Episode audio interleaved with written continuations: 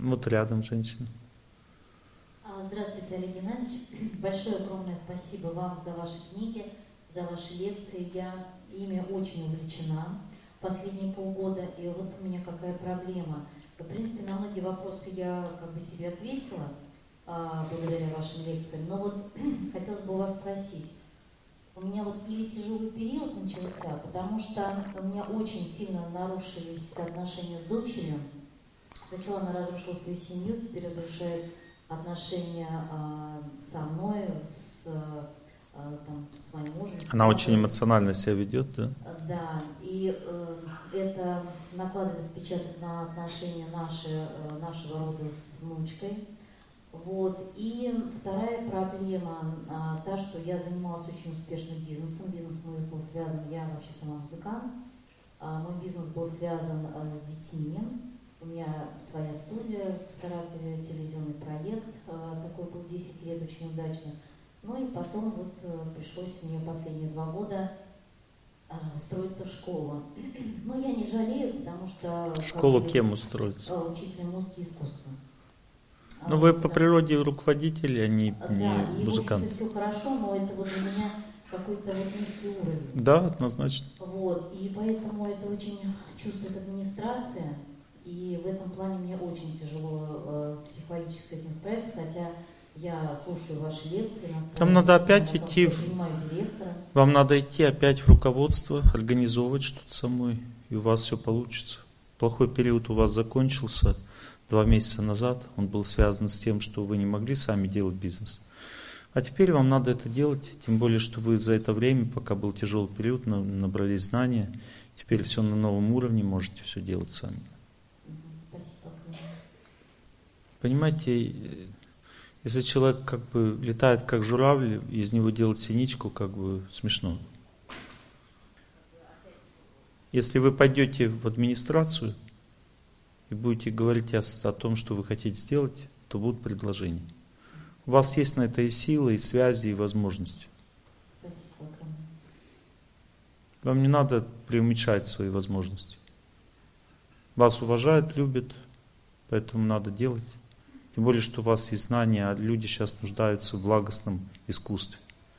Вы видите, что творится сейчас. Поют всякую дребедень. Просто чтобы люди, у людей уши вяли. А можно петь красоту. Вы вот слышали, у меня здесь столько песен у нас красивых, хороших есть. И это надо, чтобы кто-то делал. Делайте это, конечно. Один человек найдется, который вам все, все поможет. Ищите, идите туда, ищите. Этот человек найдется. Он вас ждет. Бог уже вам нашел такого человека. Мужчина вот там вот сзади. Вы, да? Садитесь, Спрошу вопрос для Садитесь. нас всех. садитесь. надеюсь. садитесь. Олег Геннадьевич, вы приехали в Саратов, мы вам очень благодарны. Вопрос, почему вы раньше не приезжали, хотя вот мы вчера узнали, что все начиналось именно с Саратова. Может быть, это как-то связано с энергетикой нашего города. Если это так, то есть ли какие-то советы, как успешно жить, благостно жить в нашем городе Саратов? Ну, вы сами все, как бы, все сказали, это неправда. Я сегодня купался в Волге, здесь супер энергетика вообще просто. Счастлив. Ну, как-то, знаете, так было, так сложилось, что долгое время некому было организовывать лекции. Вот. А потом, когда меня пригласили, вот ребята два года назад, у меня был такой настолько плотный график, что мне тяжело было еще что-то добавить. Хотя, ну, как бы я еще раз повторяю, что я начал с Саратова, и я не считаю, что здесь плохая энергетика или плохие люди, наоборот, мне очень нравится здесь. И как бы как-то, видно, судьба так действовала, что... Ну, знаете, как бы я сам на Волге вырос, в Тольятти, и учился в Самаре, на Волге тоже. Знаете, как нет пророков в своем Отечестве, говорят. То есть, ну, то есть, так вот бывает, что там, где человек живет, он лекции не читает почему-то. Ну, как бы, э, я услышал вас, спасибо. Намек понял. Буду приезжать. А? Ну, чаще, моя хорошая, ну, я не могу раз в год только могу. Чаще не могу.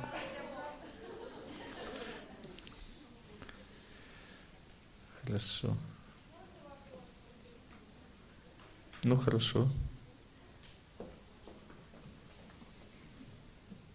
Только вы успокойтесь.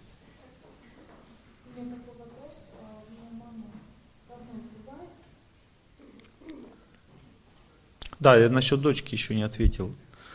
А, у нее начался плохой период, есть определенное психическое истощение. Этот плохой период заканчивается. Через где-то 3-4 месяца она успокоится.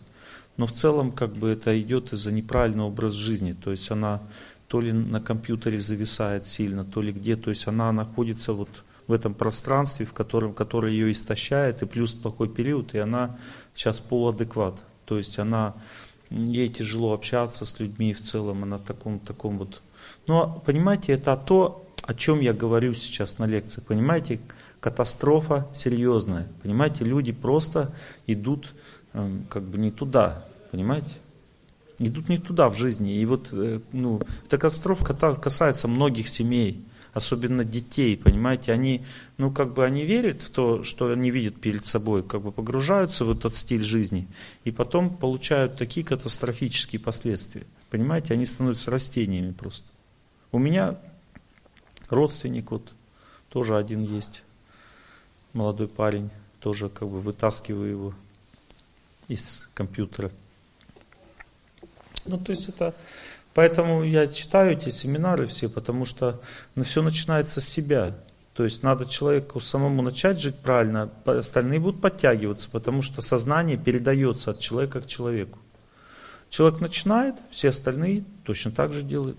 Вот я сегодня как бы стояли люди там в купальниках там на берегу Волги.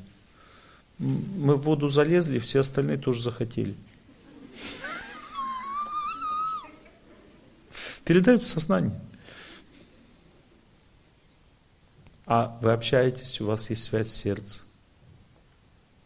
У вас есть и причем, э, я не знаю, что вы делали, но у вас уже к ней лучше стало, вы уже спокойны, вы уже приняли ее такой, какая она есть.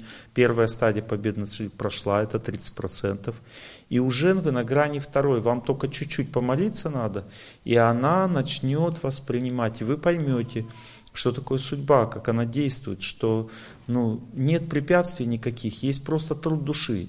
То есть, если вы начинаете молитву просто и думаете, вспоминаете ее и думаете, что это для нее, то придет время, буквально, может быть, вам две недели надо помолиться, и, и у вас появится чувство в сердце, что вы сможете с ней говорить, и она будет вас слышать. И так оно и произойдет. Хоть она и находится в плохом периоде, но у вас к ней мостик э, установится. Надо так жить, побеждать судьбу своими силами, не надо не позволять судьбе захватывать пространство вашей жизни. То есть вот сейчас это ваша судьба так действует, вы почувствовали беспомощность. Есть причина, понимаете, на это. Причина заключается в ваше развитие.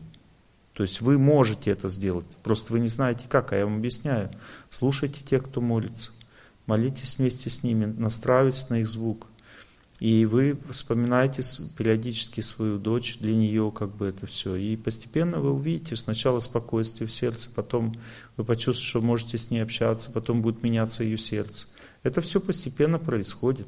Так каждый человек может менять свои отношения со всеми, в том числе и с тем человеком, допустим, который испытывает жуткое негодование по отношению к тебе. Можно тоже все менять. Можно просто молиться, ну, как бы вот девушка как бы мне спросила, вернусь, и вер... смогу я жить с мужем или нет вместе. Если бы я на ее месте был, мне надо было полгода помолиться, и все бы восстановилось. Но надо это уметь делать. Если нет опыта, нет как бы сил на это, понимания, тогда что я могу сказать?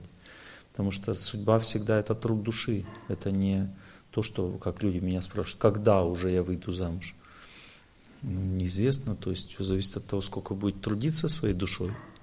Вот вы же не спрашиваете меня, Олег Геннадьевич, когда я помою кухню свою грязную? Ну, когда помоете, тогда и помоете. Продолжайте, да. У меня такой вопрос. А, мама давно выпивает, родители вместе не живут. А, она находится в постоянном состоянии жертвы, что меня никто не любит. Кому я нужна, кому не надо. Можете не продолжать.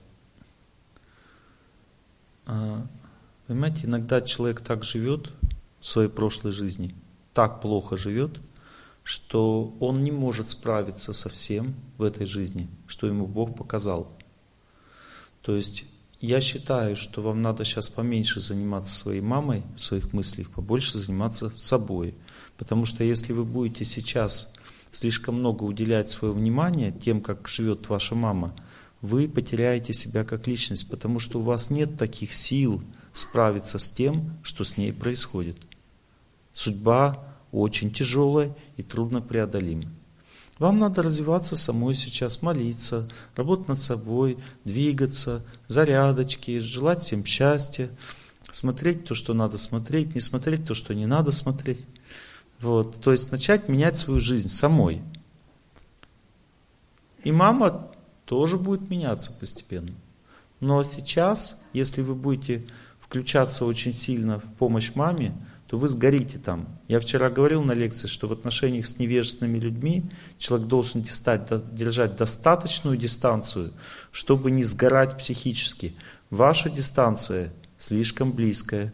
Причина – ваше желание испытывать счастье от мамы. Вам не положено по судьбе испытывать счастье от мамы. Испытывайте счастье от Бога, от других людей, от мамы не получится. Понятно? Сгорите просто. Сгорите. А папа тоже все время говорит, что у него нет смысла жизни, и все время мне это говорит. Он не просто там свои какие-то мысли, а мне все это... Вам нужна дистанция от папы и мамы сейчас. Хорошо? Вы давно слушаете мои лекции? Это год, наверное. Вам нужна дистанция, вам нужно сейчас поднимать себя. Потому что ваша психика тоже не в таком уж прям супер-пупер состоянии находится, чтобы кому-то помочь. Замужем? Да. Угу. Не давайте ей туда смотреть, в ту сторону. Хорошо? Там засада для нее. Она там сгорит и потеряет себя. Она думает, что она может им помочь. Это иллюзия. Пускай себе сначала поможет. У вас дети есть, нет? Вот детям своим помогайте. Помогайте дочке, мужу помогайте. Вот что Бог дал вам хорошего, тем и живите. Молитесь за них сколько можете, только молитвой помогайте им. Пишите смс -ки. мамочка, тебя люблю, папочка, ты хороший, там все прочее. Подарки дарите, близких отношений не строить. Не надо с ними много разговаривать. Вы разрушаете свою жизнь таким образом. Придет время, и вы начнете им помогать. Когда у вас в сердце не чувство отчаяния будет по отношению к родителям, а чувство силы, что вы можете, тогда можете приближаться. Сейчас у вас такого силы нет, у вас чувство безысходности и отчаяния по отношению к ним. Это значит, что вы как мотылек летите куда? В костер. Вот это боль и отчаяние, когда человек от чего-то испытывает боль и отчаяние, и он туда лезет, он там получит то же самое, что лягушка от удава. Это как раз вот эта схема и есть. Поэтому есть три категории людей. Изучите это знание. Это очень глубокое знание. Есть благостные люди, с ними надо общаться ближе. Есть страстные люди, с ними надо общаться по интересам, по-доброму. То есть страстные люди в основном все, по-доброму. Есть интересы, семейные интересы. У мужа, допустим, муж не хочет развиваться, он живет в страсти. Хорошо, э, у него есть интересы. Воспитывать ребенка, копить на квартиру, вот и общайтесь с ним на этих интересах, э, как бы, и постепенно меняйте его интересы с помощью освященной пищи, духовной атмосферы, постепенно просветляйте человека. Ну, то есть не надо слишком дистанцию большую от страстных людей иметь, но не надо также к ним и слишком сильно приближаться, потому что они вас не услышат в ваших духовных поисках, наоборот, испугаются и скажут, что вы, вас тянет, несет какую-то секту, Хотя же вы же видите, что вас ни, никакую секту никто не ведет. Вы остаетесь в своей вере. Больше того, а, у меня, допустим, есть такая возможность сейчас, у нас онлайн есть лекции, знаете об этом? У меня есть онлайн лекции тоже.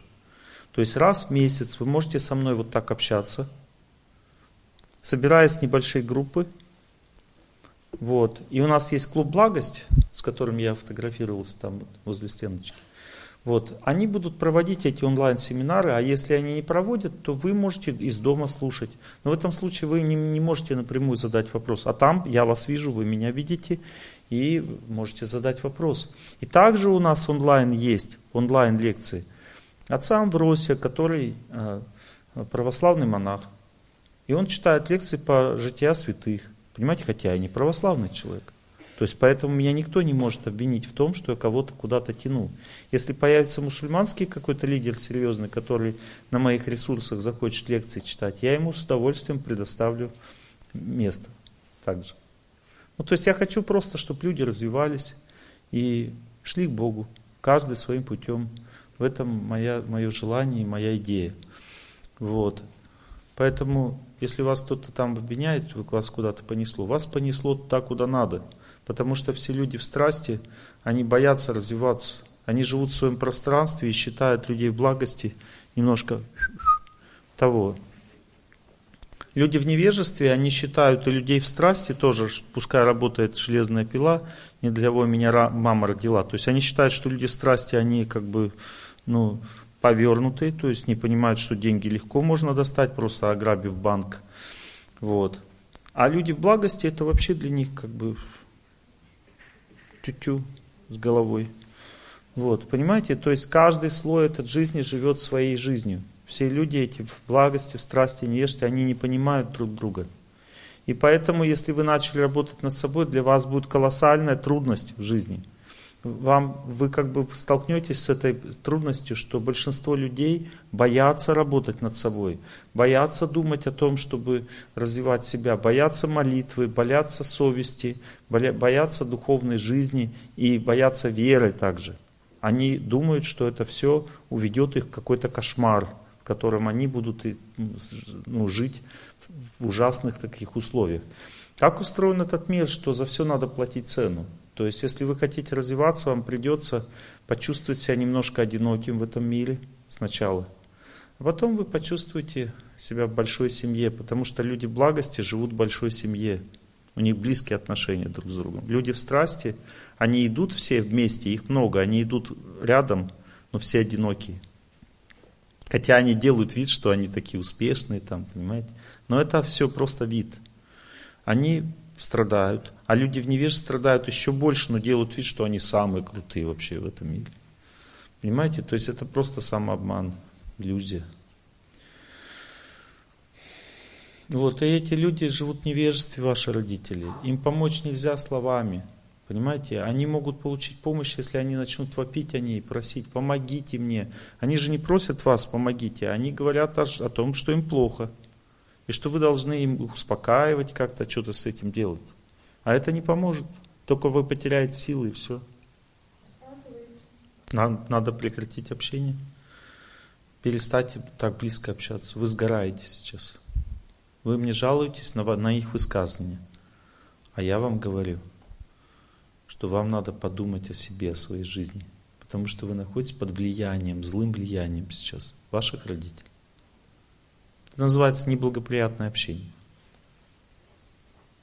Вы им ничего не докажете, поэтому нет смысла с ними разговаривать. Вот представьте, сидит зал, которым я ничего не могу объяснить. У меня есть смысл разговаривать или нет? Я, у меня такая была ситуация, меня разок в Краснодаре пригласил один полковник МВД, слушал мои лекции, пригласил в а, милицейскую академию Краснодарскую почитать лекции. Собралось 500 милиционеров. Когда я зашел, там, равняйся смирно, там, больно. Садись, всем сесть. Э, сели такие.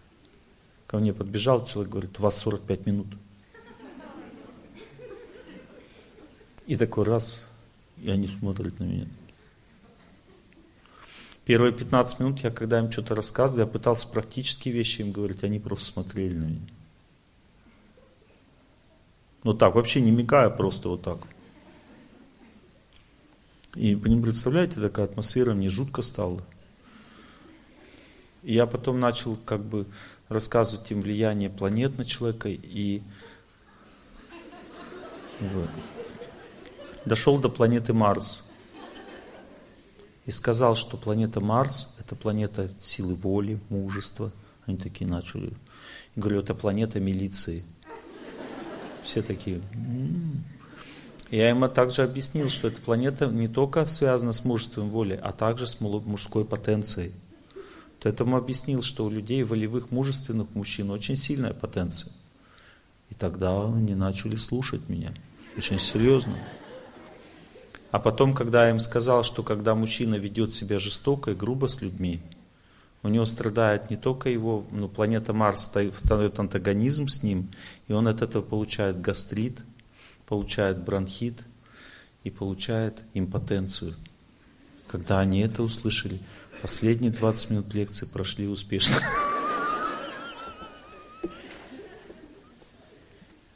Я попал на нужную волну, как бы. И дальше все было очень хорошо. Рассказывал, как сделать так, чтобы наказать человека, но импотенцию не получить при этом. Очень практические занятия получились. Услышали меня? Вам нужна помощь мужа. Вы привязаны сильно к родителям и сами не справитесь с этой ситуацией. Ладно, мои хорошие, давайте тогда вы меня останавливаете, да, сегодня, чтобы я не это, меня не занесло. Все, опускайте ручки. Итак, я хотел бы, ну, э, некоторые обобщения сделать и потом дальше погрузиться немножко в тему успеха вообще, ну, и поговорить о том, как вот человеку в деятельности развиваться хорошо, успешно, какие есть рычаги с точки зрения работы над собой, какие есть возможности внутренние, и также в отношениях в семье тоже.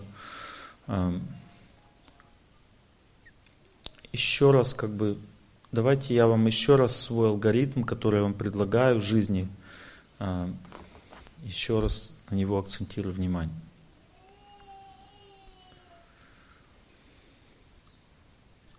Если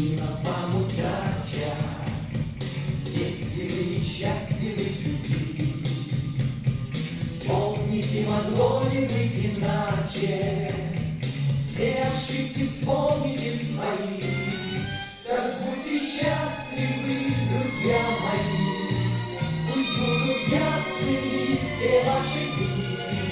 Пусть ваши чувства будут сильными Дела красивыми, сердца достойными любви Пусть ваши чувства будут сильными Дела красивыми, сердца достойными любви А при чем тут? Вот все ошибки вспомните свои. И при чем тут пусть ваши чувства будут сильными? Люди думают, что если они все ошибки свои вспомнят, то наоборот будет все хуже. Вот, допустим, если у человека изменила удача, если он несчастлив в любви, э, современные часто психологи рекомендуют отвлечься от всего и просто говорить, я хороший, я самая привлекательная, обаятельная. Как бы все, система такая. А при чем тут все ошибки вспомните свои? И сразу так будьте счастливы, друзья мои, пусть будут ясными все ваши дни, пусть ваши чувства будут сильными. А как они могут быть сильными, если я все ошибки вспомнил? Дела красивыми. Понимаете, часто люди не понимают, что такое чувство собственного достоинства. В этом большая проблема.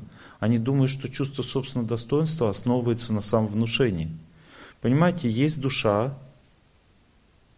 к ней прикреплено чувство собственного достоинства, но принадлежит Потому что чувство собственного достоинства – это ощущение себя как личности, а я и есть душа. Понимаете? И душа, она получает понимание, кто она и как она себя ведет от Бога. То есть сзади души находится Господь. И хоть душа его не видит, но она чувствует, это называется совесть. Понимаете? И вот именно совесть, она решает, а, каким путем, вернее, наши отношения с совестью решают, каким путем мы пойдем. В целом есть три пути. Ни с подсветкой не надо, меня светит, слепит глаза. Всего есть три пути, понимаете, в жизни. Первый путь – это когда ты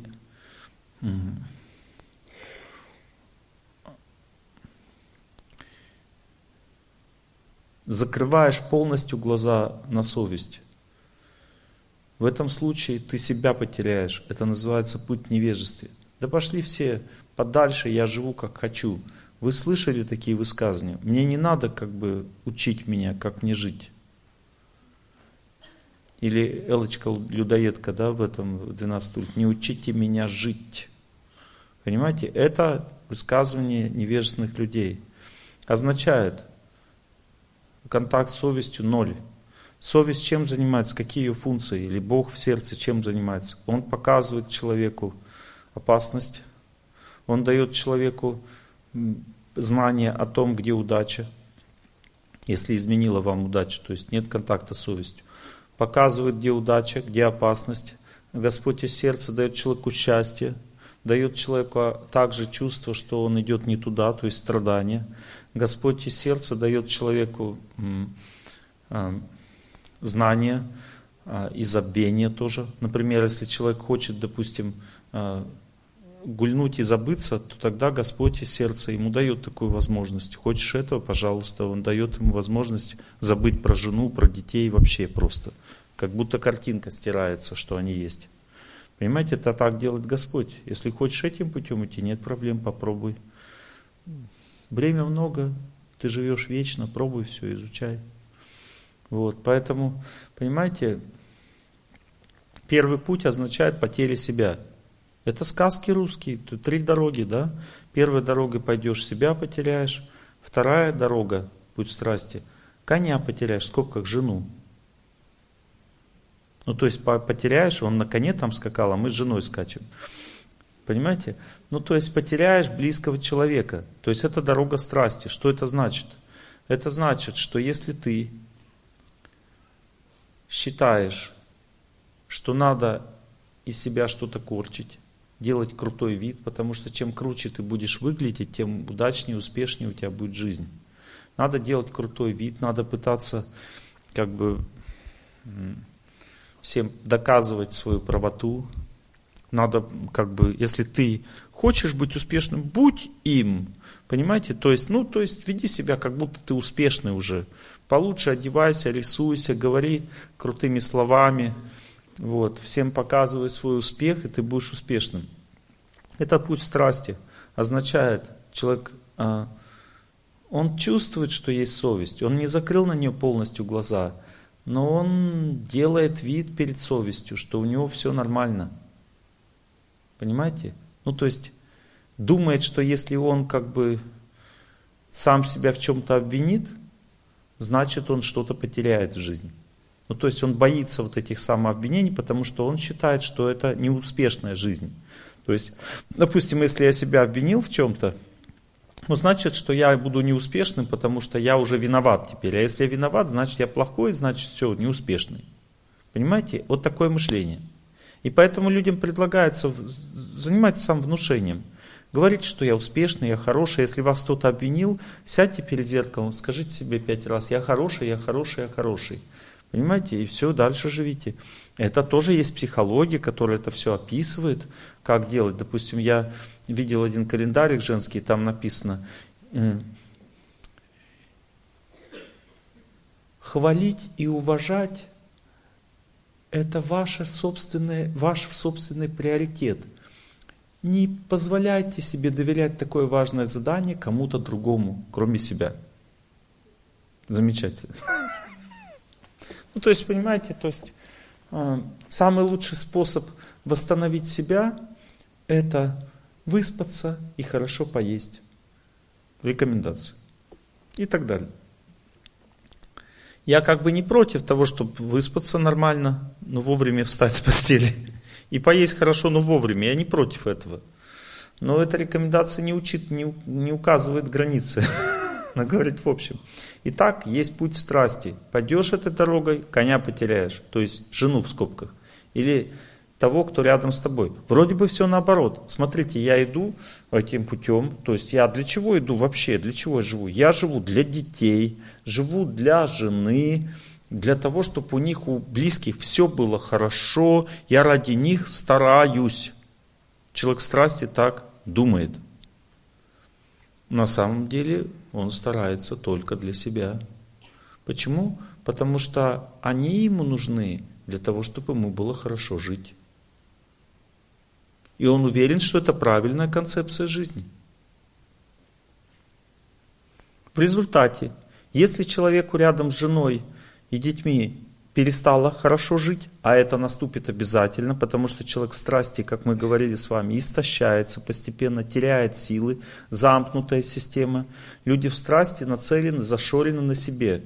То есть зашорены, значит, что это у лошадей есть такая штучка, так вот глаза сбоку закрывают, чтобы они не отвлекались от дороги вперед только и все. Вот они себе шоры надевают только вперед, то есть э, есть жена, дети, работа. Все остальное отвлекает от достижения цели. Какая у меня цель? То есть у меня цель это достаток, квартира, чтобы у нас все хорошо было. И дальше мы скачем вот этой своей дорогой, в которой мы постепенно теряем природу, мы забыли, как береза смотрится в ручей, Эй, куда же вы спешите, эй? Ну, то есть мы теряем друзей, потому что, ну, как бы, что от них толку?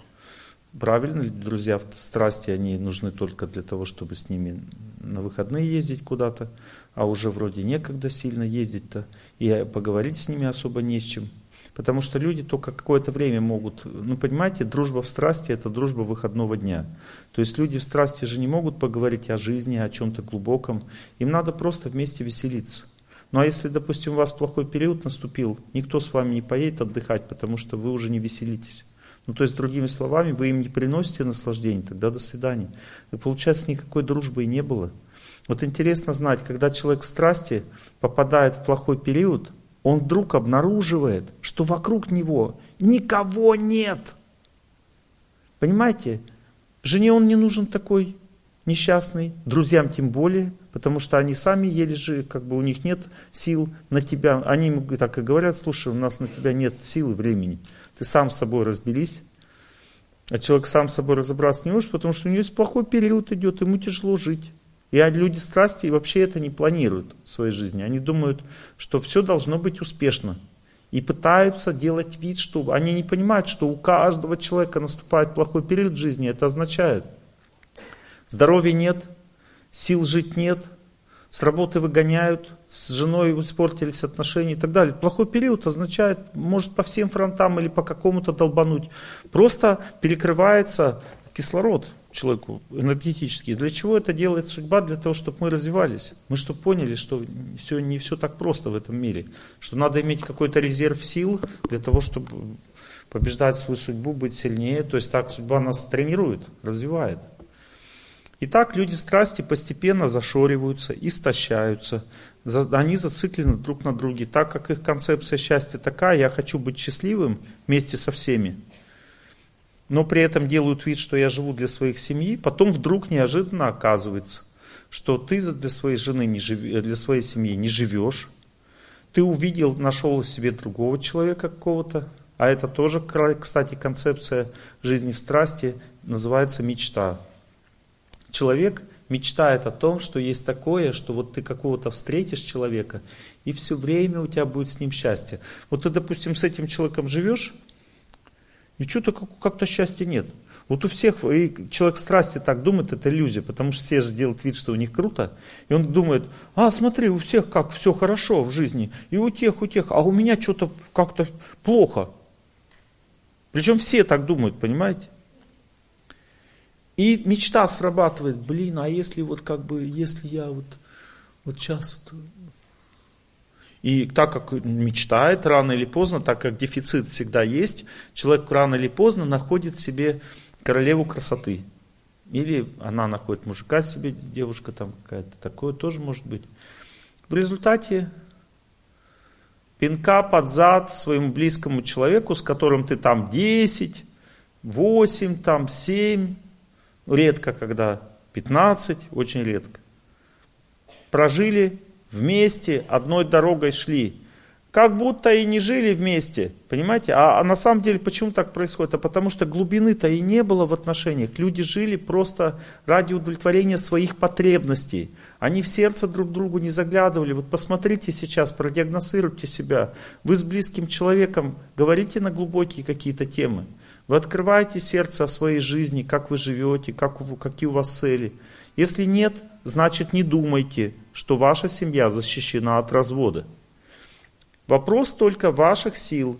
Об этом я и говорю. Даже если у вас семья в страсти, и вы просто наполняться начали, семья не разрушится. От красивого, счастливого человека никто не уйдет. Даже в этом случае вы уже вы экономите время, а потом постепенно, я сейчас еще раз об этом скажу, что вы можете вообще все поменять в своей жизни. Просто поймите принцип, как это работает. Итак, люди в страсти, какие отношения с совестью? Совесть чувствуется, но от нее человек бежит. В трудных ситуациях жизни – он обращается к ней. Ну, то есть, когда ему совсем плохо, он начинает вопить, помоги мне, Господь, там. Люди в страсти верующие люди. Люди в невежестве тоже могут быть верующими. Но когда человек в невежестве, он как бы вешает крестик себе и говорит, вы видели, мы православные, мы всех вас покоцаем. Там, и начинает как бы ну, всем показывать, что его вера самая лучшая, все остальные ненавижу там и так далее. Ну, вера в невежество, вот эти вот все тоже вот там взрывают людей. Это все то же самое, это из этой оперы. То есть человек верит в Бога, но как верит? Всех ненавижу, невежестве. Человек в страсти тоже верит в Бога, часто бывает. Но эта вера, это называется э, вера в того, кто может наказать если ему что-то не сделать.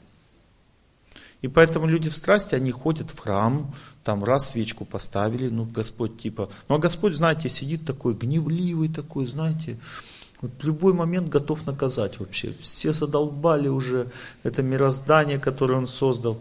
Понимаете? Ну такой, ну как бы, ну, и вот надо каждый раз что-то для него такое сделать, чтобы он не гневался.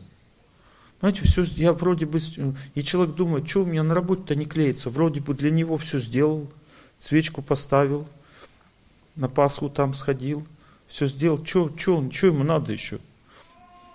Что он хочет от меня? Вроде все нормально. То есть не понимая, что этот самый Господь живет в его сердце и ведет его все время по жизни, что он терпит на все наши прибабахи и вообще, это, то есть совсем другое дело вообще. Другие отношения.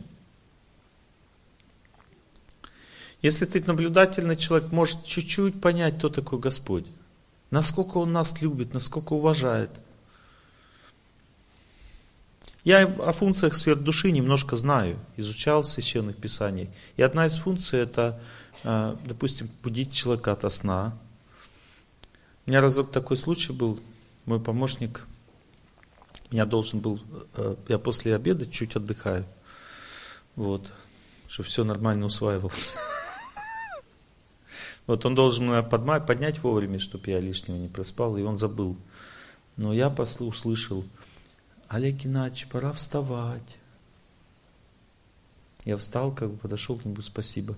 Он говорит, я забыл.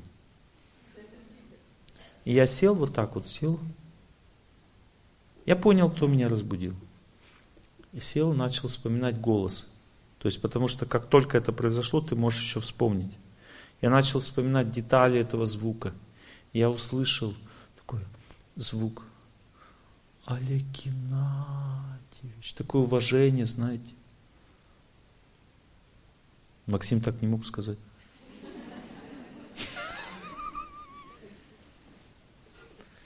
Я удивился, думаю, ничего себе, Господь так себя ведет, Он нас так уважает, так любит.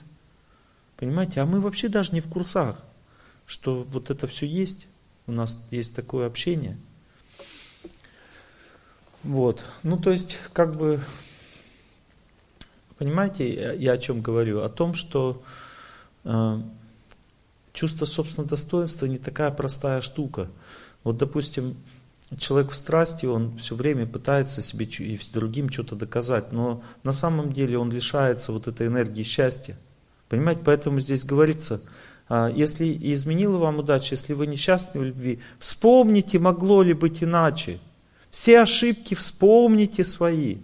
Вот мы, допустим, с девушкой говорили, она мне сначала рассказала все ошибки мужа. Все ошибки вспомните свои. Вспомните, могло ли быть иначе, все ошибки вспомните свои. И тогда дальше что поется? Так будьте счастливы, друзья мои. Что значит будьте счастливы? Когда человек все ошибки свои вспоминает, что дальше происходит? Он соединяется с чувством собственного достоинства своим и совестью. И совесть, она дает ему чувство счастья, понимаете? То есть человек начинает чувствовать, что все самое плохое уже позади, Ему, конечно, трудно это все вспомнить, все ошибки свои, но когда он это сделал, у него происходит удивительная вещь в сердце, понимаете? И для этого поэтому в храмах, вот в православных, очень мне нравится, люди рассказывают о своих грехах. Кому-то надо рассказать, это процесс вот этот а, исповеди, это крутая вещь вообще, понимаете, это так сильно помогает людям жить. Потому что когда человек рассказывает о своих грехах а, старшему, духовно старшему человеку, который им вообще не как бы он, ему не нужны эти все рассказы, он просто помогает людям облегчить свое сердце, это так называется облегчить сердце. Так что происходит реально в это время? А происходит то, что человек соединяется с совестью, и совесть наполняет его счастьем. Это счастье исходит только от, от Бога в сердце. Если человек как бы все ошибки вспомнил свои, так будьте счастливы, друзья мои. То есть Потому что э, если вы ошибки вспомнили все свои, то ваше чувство собственного достоинства, хоть и кажется, вы как будто стали недостойным человеком, так кажется. Вот с позиции страсти кажется, ну теперь все, теперь ты, на тебе все воду будут возить. Вот. Понимаете, это совсем другое. Когда человек все ошибки свои вспомнил, это не значит, что он должен теперь перестать выполнять свой долг. Как некоторые встают и говорят, Олег Геннадьевич, а вы вспомните, сколько у вас ошибок было в жизни. Так имеете вы право лекции читать или нет? Я говорю, я вспомнил все свои ошибки, читаю лекции дальше. А почему? Ну, чтобы другие не делали. Понимаете, это неправильное мышление. Если ты сделал ошибки э, в своей жизни, ну сиди в дерьме всю жизнь. Вот сиди там и все, и ты плохой, все. Считай себя плохим и все, и все, ничего не делай, сиди просто и мучайся там. Бред. Один раз вспомни свои ошибки, десять раз делай что-то хорошее. Вот это называется процесс покаяния. Один раз вспомнил, что ты ошибки сделал, все, сознался себе в этом. Потом дальше сделай десять раз что-то хорошее. Все это правильный образ жизни. Это не значит, что ты потом еще можешь так же сделать. Ну, то есть, надо себе сказать, все, хватит, я не хочу больше этого делать. И действовать правильно, и жить правильно. Ну, то есть, это отношение с Богом. То есть, что такое чувство собственного достоинства? Смотрите, если человек, это вообще слово неправильное, чувство собственного достоинства. Потому что достоинство не собственное. Мы не можем себя оценивать. Вот, допустим, вы кричите, никого нет вокруг, вы кричите, я больше не могу так жить. Я так кричал в детстве, у меня такая была ситуация. Я потом себе как бы спросил, а кому кричу-то я? Никого нет вокруг. Если себе, то что-то громко. Я же хотел, чтобы кто-то услышал. Понимаете, это у нас есть эта функция, мы разговариваем с Богом. Мы кричим, я больше не могу так жить. Кому? Никого нет вокруг. Мы кричим Ему. Понимаете, это отношение с совестью. Когда человек сказал себе, я виноват один раз, все, дальше надо делать добрые дела. Писать смс мужу, говорить, я виноват, все, я хочу исправиться, дай мне шанс молиться, делать добрые дела, если ты видишь, что кто-то что они тоже перед тобой виноваты, ну прости. Ничего страшного. Все люди ошибаются.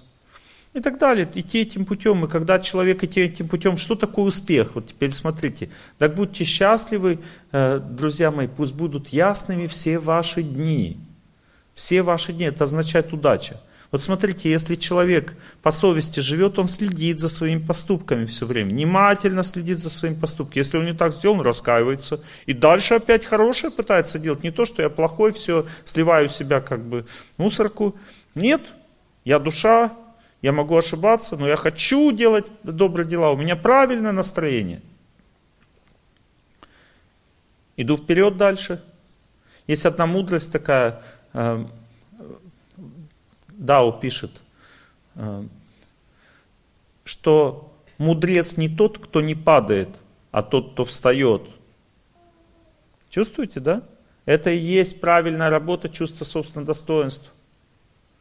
Каждый человек будет ошибаться в этом мире. Ошибки это естественная вещь жизни. Каждый человек чувствует свою правду, женщина свою, мужчина свою, хочется свою доказать. Иногда человек не понимает, как правильно. Это естественно все. Но нельзя потом на этом зацикливаться. Надо идти дальше, вперед, делать добрые дела. И в чем заключается правильная работа чувства собственного достоинства? Вы раскаялись, Бог вам дает ощущение. Молодец. Хорошая дорога идем, товарищи. Ну, то есть Он дает вам чувство, что ты хороший человек. И это чувство оценки меня Богом и есть чувство достоинства, но не собственного. Мы так называем собственным, мы его чувствуем собственным достоинством, но это достоинство, оценка принадлежит Богу. И понимаете, удивительно знать, что когда ты живешь по его оценке, тогда даже если тебя люди унижают, ты не будешь унижен. Потому что когда тебя унижают, ты, ты говоришь, да ты свинья вообще, кто ты такой? Ну, допустим, да? Ты сразу так, свинья или не свинья. Раз сравниваешь с совестью. Совесть говорит, да не слушай его, он как бы это... И ты можешь сказать ему, да, как бы с вашей точки зрения, наверное, это так. Но я не против вашей точки зрения. Но также не могу подчиниться ей, потому что вы не Бог, а Бог считает по-другому. Бог же в сердце все. Если как бы Бог тоже подтверждает, что ты свинья, тогда в чем, почему? Бог же добрый, Он объяснит, почему. А если Он объяснит, почему, ты можешь сразу исправиться и перестать быть свиньей. Скажи себе, все, я исправляюсь, начинаю исправляться, все, ты уже не свинья. Некоторые думают, люди раскаиваться означает биться, биться головой об стену, делать из себя котлету, все вот это скотина такая, все себя унижать, унижать, унижать. Вот это правильная жизнь. Нет. Правильная жизнь это раскаяться, сказать, да, я виноват, все, понять, что не так. И идти правильным путем. Человек не должен быть униженным в жизни. Бог хочет, чтобы человек был достойным. Достойный означает – внимательно следить за его оценкой. И удивительно знать, что когда вы видите его оценку, то эта же оценка будет приятна глазу других людей. Понимаете, это называется не рисоваться, стать самим собой. Что значит стать самим собой? Э, смотрите за своей совестью. Вы поступили вот так вот, с Богом согласились. Я виновата, вот как девушка сказала, я виновата, Олег Геннадьевич, я совсем согласна. Все, этого достаточно. На этом человек перестал быть плохим. Все, теперь он хороший. Богу понравилось то, что он сделал. И дальше что происходит? Дальше можно стать уже по-другому в отношениях с своим близким человеком, себя совсем вести по-другому. Нужно ему сказать смело, я все поняла. Теперь его проблема принять это. Это его проблема уже, не ваша. Понимаете, все поняла и буду исправляться. Все. А дальше как бы уже просто можно, ну есть еще такое понятие, потерпеть, как бы пострадать за то, что сделал. Исправляться также означает не только покаяние, э, не только исповедь, но также покаяние. Что такое покаяние? Это когда ты терпишь боль своих плохих поступков. Вот человек как бы ну, парализован отношением с тобой, он как бы тебе сложил свое мнение, а ты меняй это мнение, терпи боль своих плохих, прошлых поступков и побеждай судьбу дальше. Мнение обязательно поменяется, потому что мнение это боль, а боль она уменьшается и заканчивается. У меня есть один знакомый, он сильно обворовался, обманул старших. Ну, его разоблачили, короче, выгнали. А он не раскаивается, он как бы не унывает, раскаялся, ему никто не верит. Все его как бы плюют него, он продолжает идти в отношения. И в конце концов ему поверили. Понимаете, прошло время, ему поверили. Вот. Ну, то есть, как бы, это возможно. Путь назад есть. Нет такого, что вот все, как бы ты уже, все теперь на тебе крест, э, то есть клеймо, и все, и ты как бы не, не можешь э, идти назад. Можешь, только надо пройти этот путь, не бояться, называется покаяние. Итак, смотрите, очень важно понять, что когда человек живет по совести, он не униженный, он спокойный, самодостаточный внутри. И когда смотришь на этого человека, этот человек вызывает чувство доверия, надежности, честности, чистоты, вызывает чувство, что с ним стоит строить глубокие отношения с этим человеком. Это значит, что в своей жизни он опирается на Бога, вот это и есть правильное чувство собственного достоинства, которое ведет к успеху. Потому что есть другой вариант. Человек может опираться просто на мыльный пузырь, который он сам себе создал. Ну, допустим, я прихожу, читаю вам лекцию. Смотрите. Здравствуйте, дорогие мои друзья. Я рад вас всех видеть. Ты что это значит? Перевод на русский язык. Я хочу, чтобы вы считали, что я рад вас всех видеть. Ну что, люди, дураки что ли? Они смотрят, что происходит. Но если человек хочет быть дураком, он будет. Потому что некоторые люди приходят послушать лекцию не того, кто им даст знания, а кто их сделает успешными. И тогда работает другая система. Сначала за успех заплати большие деньги. Раз.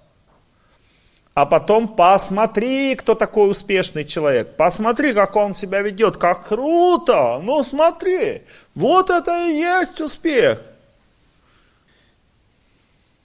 И все остальные, которые хотят денег, они как бы копят лапшу на ушах. Она у них провисает больше, больше. Почему?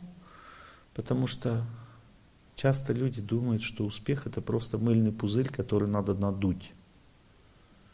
И вы ведь скажете, срабатывает ведь это. И факт, что срабатывает. Есть причина на это. Причину я вам объясню чуть позже. Эта причина называется благочестие, добрые дела, которые человек делал в прошлом. Именно они дают человеку возможность получить успех – несмотря на то, что он ведет себя неправильно, может воровать, может крутым себя показывать и там далее. И он сколько благочестия накопил в прошлом, столько и получит. А потом он получит, но уже немножко другое. Понимаете? Потому что благочестие-то закончилось, и дальше уже жесть будет. Потому что Богу его поведение не нравится. А Бог свои законы всегда выполняет. Если человек доброе что-то делал, значит в этой жизни будет получать, несмотря на свое поведение, получать награды за прошлое. Итак, вот смотрите, что такое успех в благости, что такое правильная работа чувства собственного достоинства. Это когда человек верит в замысел Бога. То есть, если ты делаешь доброе дело – если ты живешь правильно, то ты имеешь право быть сильным человеком. Это право, опять же, ты имеешь от Него. Насколько Господь тебе дает такое право быть сильным и решительным, настолько ты и будь им. Потому что Господь, Он проверяет сначала человека, если человек тверд в своих намерениях делать добрые дела, идти правильным путем, Господь наделяет большей силой, еще больше тверд, еще больше силы и так далее. Человек может иметь очень сильную позицию внутреннюю, но эта позиция, она естественная для него. она, это, понимаете, некоторые возвышенные святые, они ходили с очень высоко поднятой головой вверх. И может показаться, что это гордые люди. Но если вы посмотрите ему в глаза, вы увидите, что он несет на себе миссию Бога. Он не гордится собой, он горд служением Богу. А гордиться Богом это хорошо. Вот человек, допустим, человек говорит, у тебя что за вера? И он говорит, я там православный.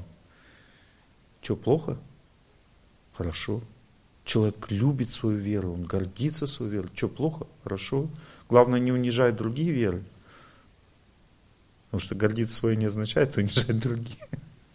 Понимаете, есть э, достоинство духовное, есть достоинство материальное. Смотрите, в чем разница.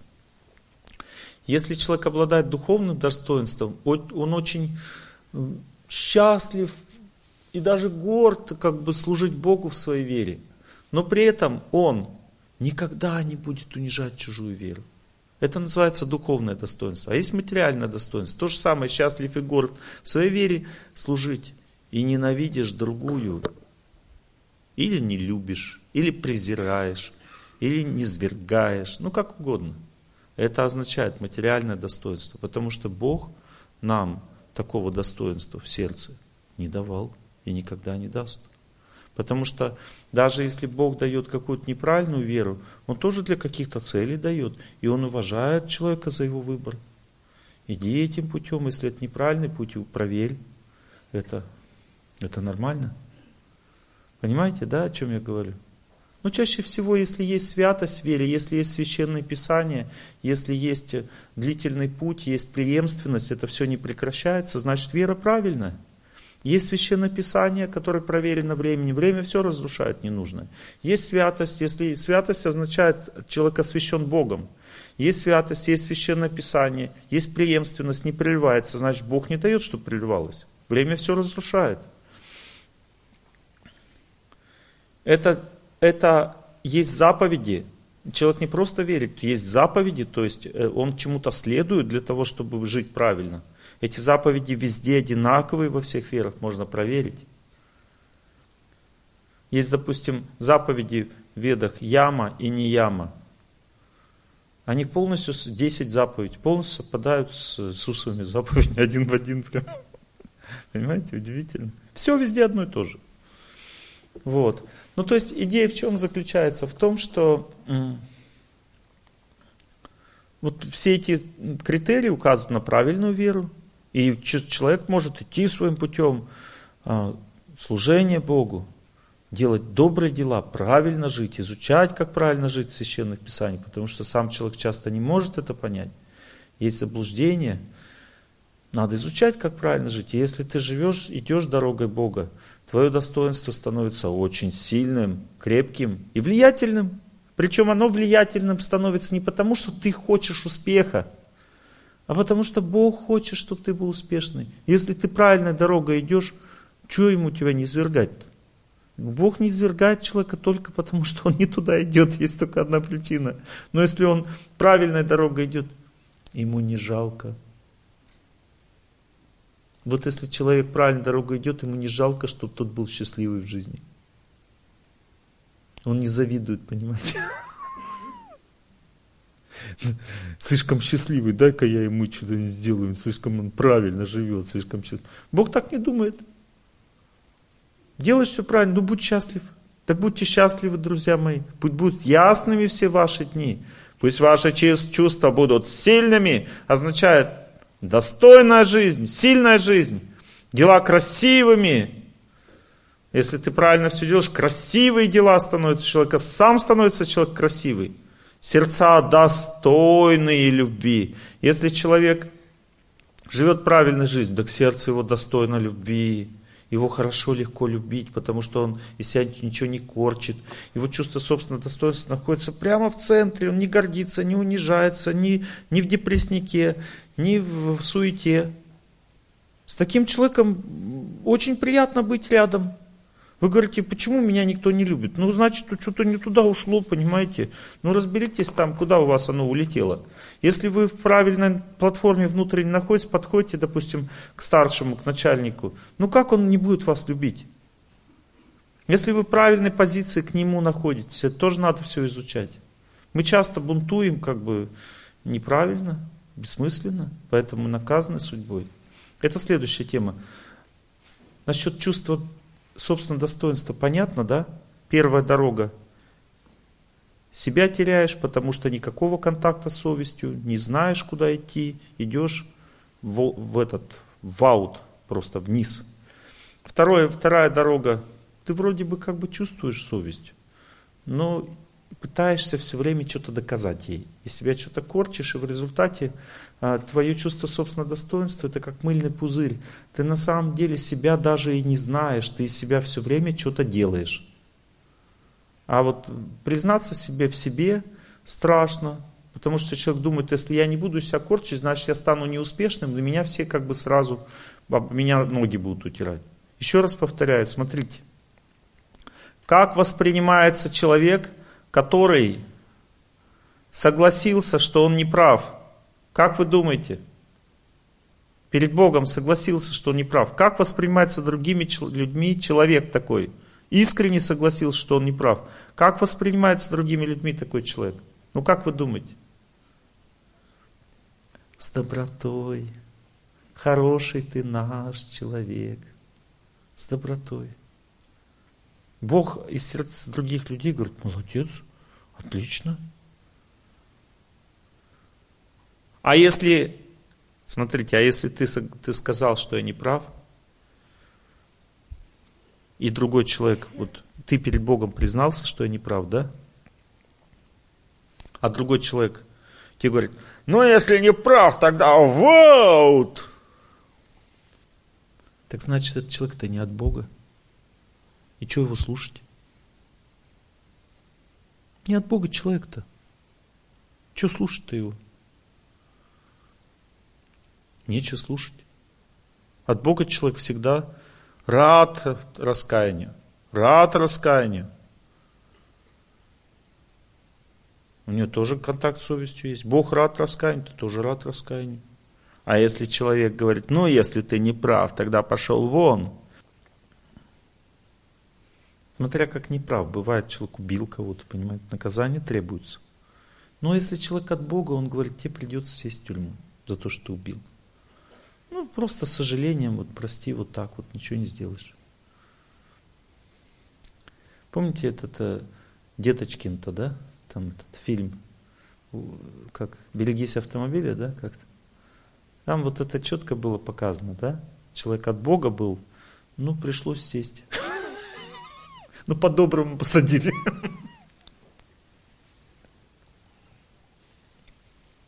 Закон же что, ничего с ним не сделаешь.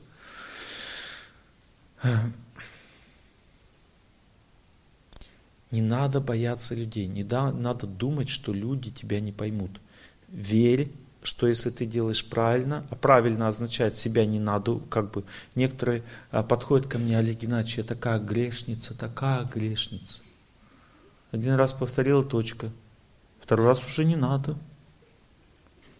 Второй раз лучше скажи, что ты хочешь сделать, чтобы не быть грешницей.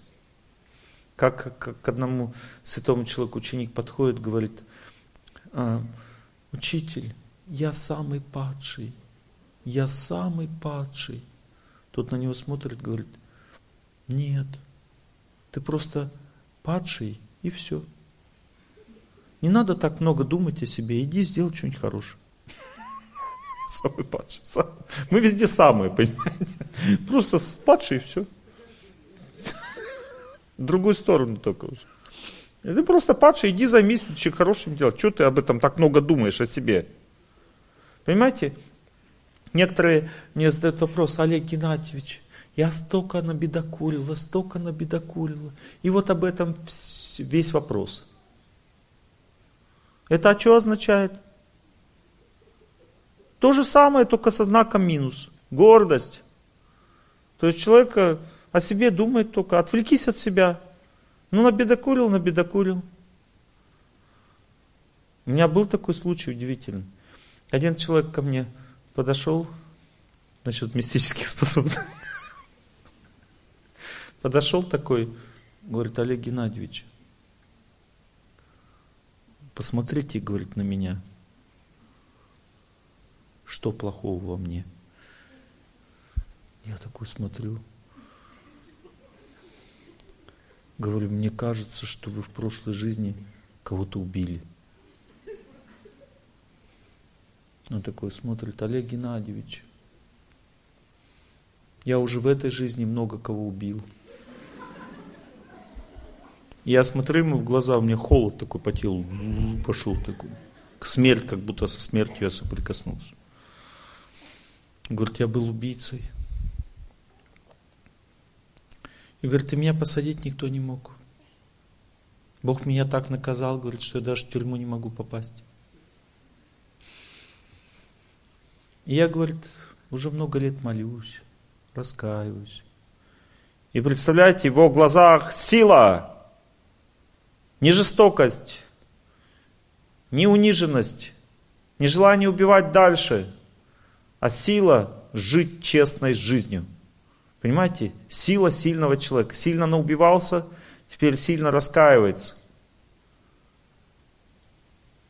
И Бог дал ему возможность не сесть в тюрьму, представляете? Потому что он знал, что он так пойдет этим путем.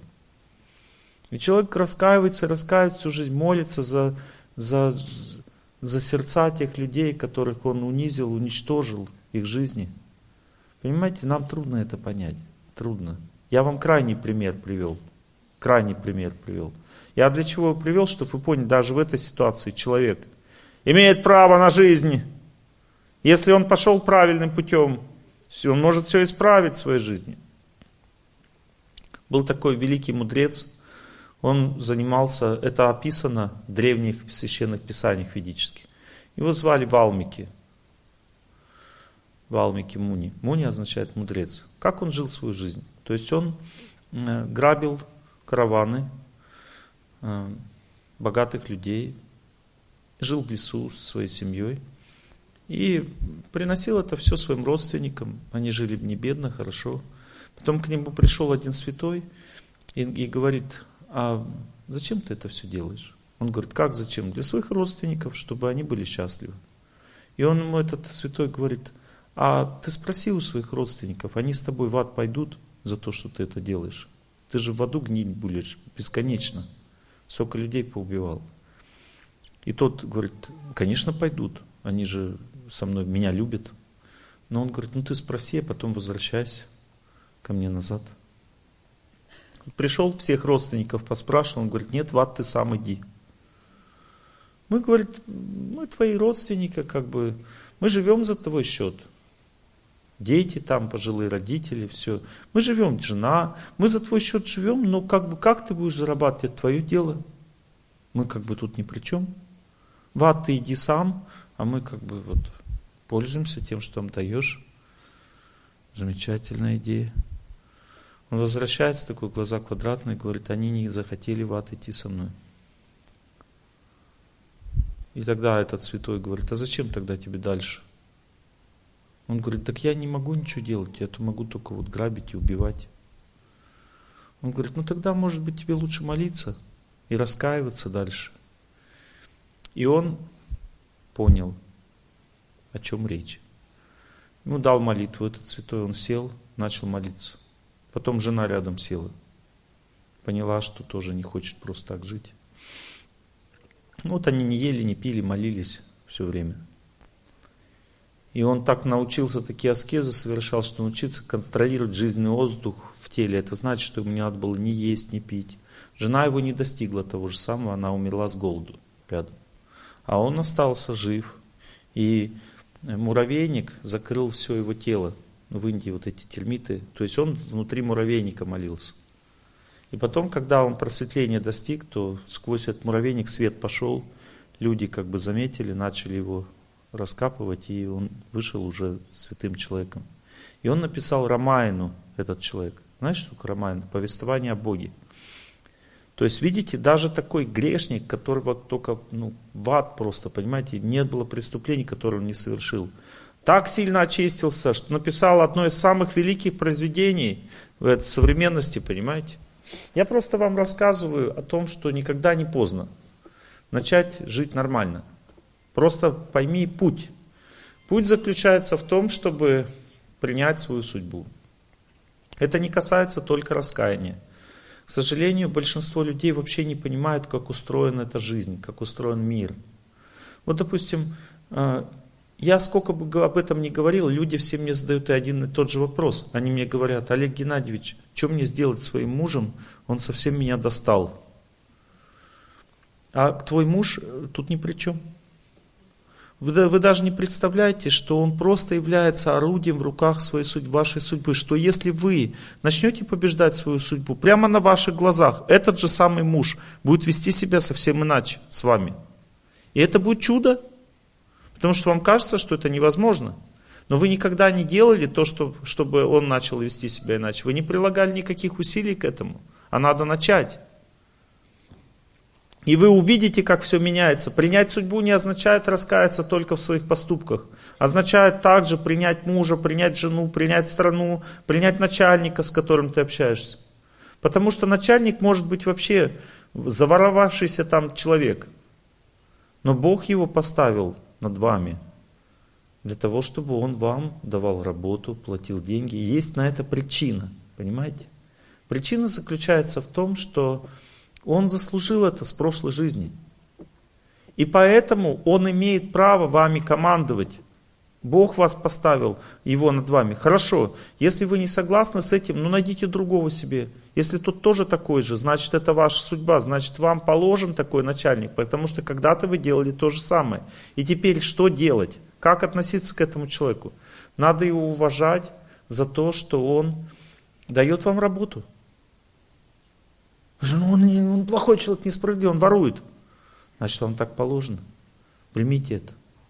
Принять это не означает согласиться. У вас нет выхода, допустим. Вы работаете в этом месте, там воровство идет. Вас обдирают тоже, как липку. У вас есть два варианта. Все покоцать, все там разрушить. Лишить всех работы, лишить всех рабочих мест, зарплаты. Второй вариант – это спокойно трудиться, молиться Богу, чтобы Бог всем помог, начальнику, всем, чтобы все разладилось как надо. И в результате начальник или прозреет, чтобы все ну, раскается и будет нормально работать, или Бог его накажет, другого поставит. Но это все будет экологично делаться, понимаете, люди часто идут к революции. Что такое революция? Это разрушение того, что есть. Вот смотрите, 905 год, революция. Понадобилось 45 лет для того, чтобы люди начали нормально жить. 45 лет в России сплошных войн. Понимаете? Сплошные войны. Просто для того, чтобы наладить жизнь после революции. Вся система разрушена. Вся структура власти. Надо менять сознание людей для новой власти. Менять, воспитывать новое руководство. Там столько всего надо сделать, чтобы все наладилось. Это вообще капец. Вот сейчас на Украине сделать то же самое. Они всю формацию власти, вот люди так жили определенным укладом жизни. Мы взяли, все поменяли. И сейчас все сознание людей надо менять. Это годы на это уйдут, чтобы они так могли комфортно жизнь, жить вот в этой ситуации. И это все разруха, все это постоянно нищета, понимаете, и это все капец просто. Это грех. Так поступать грех. Ну, лучше всего оставить все как есть и менять это с помощью молитвы, доброй, доброго поведения своего. И в этом случае вы сами будете развиваться. Вот смотрите, допустим, начальник ведет себя неправильно, но вы ведете себя с ним правильно. Вы приняли его как свою судьбу. Что дальше? У вас все возможности его исправить. Например, если вы, он видит, что вы по-доброму к нему относитесь, вы можете прийти к нему и сказать, Василий Петрович, вот я считаю, что вы правильно все как бы делаете, но когда вы меня называете скотиной, у меня что-то пропадает вдохновение работать. Объясните мне, что я не так понимаю. Вот как, может быть, я что-то не понимаю? Он вам может все что угодно там объяснить. Ну все что угодно объяснить. Но он поймет в сердце, что вас скотиной называть не надо. Потому что это означает, что младший старшему дал знание – так с хорошим человеком себя вести не надо. Потеряешь этого человека. Вот это, это как бы, если сказать напрямую. А если сказать не напрямую, а правильно, как говорится старшим, то вот так. То есть надо принять его, свою судьбу. И дальше ты приходишь, ты верный человек, добрый, честно выполняешь свой долг, тебе претензий нет. И просто говоришь ему в виде вопроса то, что он должен узнать. Например, ты его спрашиваешь, Василий Петрович, мне кажется, что у нас люди какие-то ну, почему-то недовольные на работе. Они говорят, что вы как будто воруете, а я считаю, что все нормально. Вот объясните, пожалуйста, им, что все нормально. И он может все что угодно говорить. Но он будет знать, что все знают, что он ворует. Все уже, это не секретная информация. Ему же кажется, что все секретно идет. Он уже подумает тогда, стоит ли этим заниматься. Дело в том, что есть определенные энергии. Успех связан с этими вещами. Успех в этом обществе означает принятие. Если ты мироздание принял, ты совсем согласен, все это уже успех. Где успех хочешь, там и получай.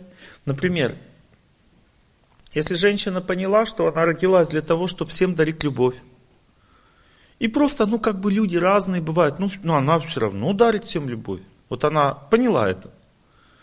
Чем больше она любви всем дарит, тем больше что с ней происходит? Вот если женщина всем дарит любовь, назад любовь возвращается к женщине. Куда она идет к ней? Она улучшает пищеварение у нее или что делает? Вот назад любовь пришла к женщине от того, что она подарила. Что с женщиной делает любовь? Да, она идет вся в красоту. Вот все самое лучшее у женщины, если делает, вот женщина всех любит, о всех заботится. Дальше куда это все идет? Это все идет только в красоту. Больше никуда. Ни в пищеварение там, ни, как бы, ни в рост волос на ногах. Понимаете? В красоту все идет. Понимаете, женщина, о чем я говорю или нет? У Бога все совершенно. Если вы свои функции выполняете правильно, и если все в красоту идет, дальше чувство собственного достоинства ваше, что говорит вам? Все вас любят. Все на вас смотрят и души в вас не чают. Почему? Потому что вы правильно живете. Это женское чувство собственного достоинства. И женщина сама, понимаете, сама чувствует это. И она еще не только чувствует, она также знает цену себе. Понимаете, но для этого она должна настроиться правильно. В чем заключается успех женщины? Как она может выйти замуж? Вот смотрите, есть песни, которые это все рассказывают. Послушаем песенку. Посмотрим, как женщина себя ведет. Эта женщина знает, что надо любить весь этот мир, и тогда тебя этот мир тоже полюбит. Она должна любить цветочки, бабочки. Это естественное, понимаете, женское состояние. Любить цветочки, бабочки, людей, все вокруг, понимаете. Не заниматься тем, что ждать, когда поезд доедет, понимаете и сидеть там в зашоренном состоянии, а все и в это время не тратить время зря, а развиваться как личность, становиться успешной. Понимаете, любить всех вокруг, радоваться всем. Вот это и есть природа женщины. Это ее успех, если она это поняла. Вот, дальше она должна знать, что всему свое время. Если ты правильно живешь, жди. Придет время, и все у тебя получится. И надо знать, что это все не, не просто, не пять минут, и потом продолжай, продолжай так жить. И вот в этой песне вот об этом поется.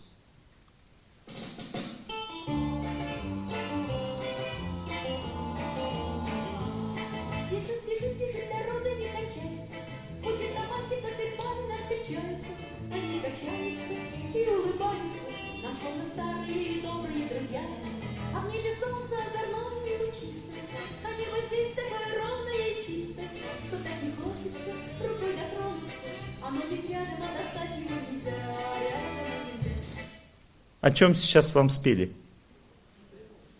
Вам спели о не о природе, о том, как женщина должна настроена быть. Второй вариант, допустим, сижу в поезде, да? Папа с мамой меня уже достали. Они постоянно плохо думают о себе. Неправильное мышление женщины.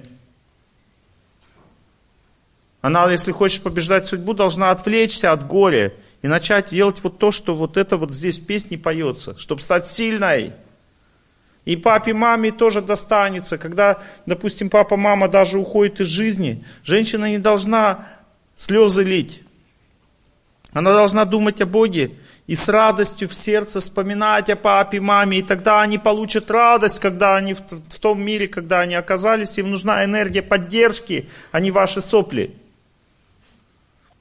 Понимаете? Энергия поддержки означает у них как переформирование психики, тела на новую жизнь происходит. И это все происходит за счет любви родственников. Любовь не означает сопли. Любовь означает поддержка. Надо вспомнить о Боге, дарить близким, вспомнить об Это называется добрая память.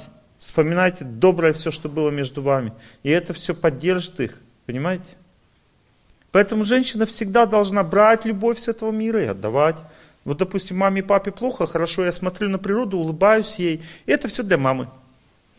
Вот так надо помогать маме и папе. А не просто, ой, им плохо. Это означает, что ты просто ленишься им помогать. Теперь как она думает о жизни, такая девушка?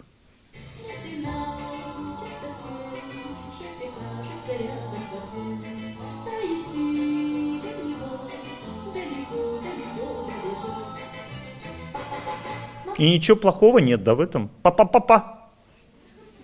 Все нормально, потому что живу уже нормально, я всех люблю. Неважно, далеко-недалеко, приду все равно.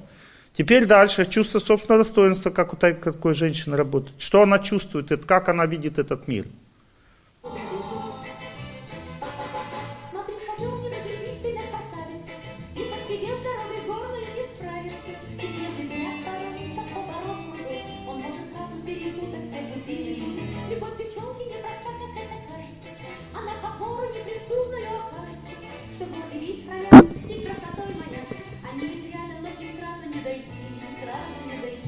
Что гордый вид храня и красотой маня.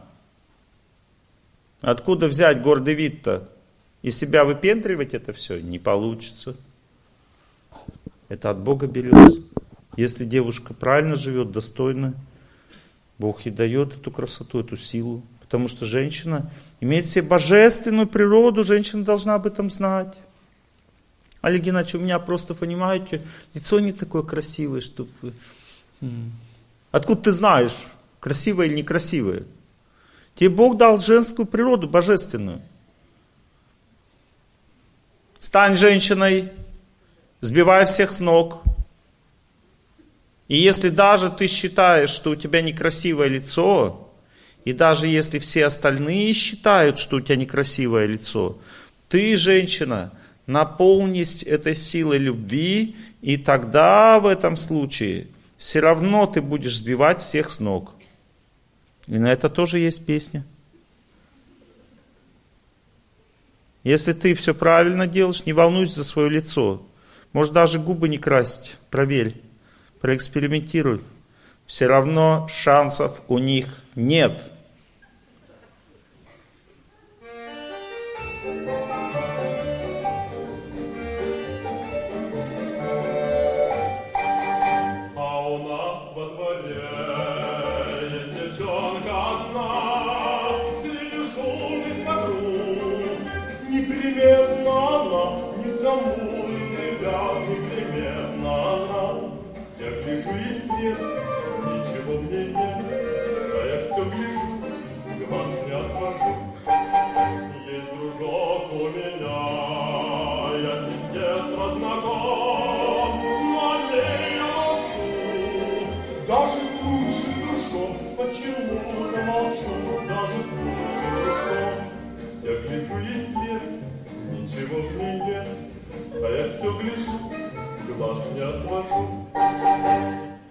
Система ясна? Не надо Бога ругать за свое лицо. Живите нормально, правильно, и все увидите, как все получается в этом мире. У меня дочка ругалась, что у нее нос плохой, хотела сделать пластическую операцию. Сейчас муж ей говорит, самый лучший нос на свете вообще. Так ему нравится. На каждый нос есть свой мужчина. Итак, смотрите, давайте жизнь разобьем на разные сферы влияния. Ну, допустим, а, сфера какая? Это работа. Допустим, человек чувствует, что он не может найти себе нормальную работу. Давайте разобьем на стадии. Вот смотрите, первая стадия у мужчины. Ты не, не пробужен. Ну как, в чем это выражается? В том, что ты работать не можешь, устаешь, тебе неинтересно, тебе вообще лениво жить, тебе тяжело даже себя заставить побегать, зарядку сделать. Ты мечтаешь о том, чтобы тебе хорошая работа была и не знаешь, где ее взять. Это значит, ты просто не разбужен. Иди в спортзал, начинай гантели поднимать, борись с кем-нибудь там, купайся в ледяной воде. Ну, то есть, что ты делай с собой, потому что ты мужчина.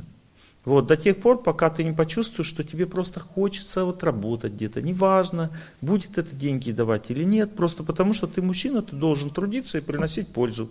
И дальше иди работай, где Бог послал, и дальше следи за собой, смотри. Не уходи с этой работы, жди. Чего ждать? Жди того, чтобы тебе там понравилось просто работать. В какой-то момент мужчина начинает чувствовать, что ему нравится просто что-то делать хорошее для людей. Все. Ты успешный человек. Дальше просто наблюдай за собой. Работай там и смотри, что бы ты сделал лучше для людей, где ты более эффективен. И тебя понесет. Понимаете, так как ты уже любишь труд, и ты не паришься о деньгах, потому что надо проверить себя, вот ждешь ты, когда зарплату получишь или нет. Думаешь о конце рабочего дня или нет. Если ты просто радуешься труду, то ты достиг своей цели. С этого момента это аскеза так жить. Но это единственный способ, понимаете, потому что это и есть успех. С этого момента ты становишься человеком очень привлекательным с точки зрения деятельности, потому что все люди чувствуют эту энергию. Ты приходишь куда-то, говоришь, я хочу устроиться на работу. В тебе есть любовь к труду, в глазах твоих это видно. И сразу будет другое отношение к тебе. Вы увидите, как это работает. И потом дальше вы можете здесь поработать, здесь постепенно найдете себя в деятельности и почувствуете, что вы ну, как бы делаете, занимаетесь той деятельностью, которая дает деньги. Но при этом не думайте о деньгах, потому что если вы думаете о деньгах, вы опять себя потеряете. Это зараза, понимаете? Когда человек думает о приобретении, его чувство собственного достоинства отворачивается от успеха, он становится зашоренным. Понимаете? Вы когда к начальнику подходите и смотрите ему в глазах, в ваших глазах, что-то мало ты мне даешь. Начальник от вас тошнит, и он вообще хочет от вас выгнать. Понимаете, вы становитесь неуспешным человеком. Он никогда вас не повысит никуда. Он никогда вас не продвинет, потому что вы его задолбали своим взглядом уже. Понимаете?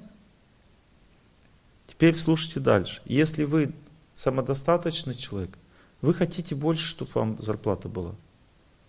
Придет время и получите больше. Сразу же, как только вы получите на это судьбу свою хорошую, допустим, этот начальник не хочет давать, но у вас потенциал больше. С вами произойдет интересная вещь. Вы будете чувствовать, что здесь вам работать не надо, вас ждут большие дела. Вы почувствуете это в сердце. И идите делайте, и так оно и выйдет.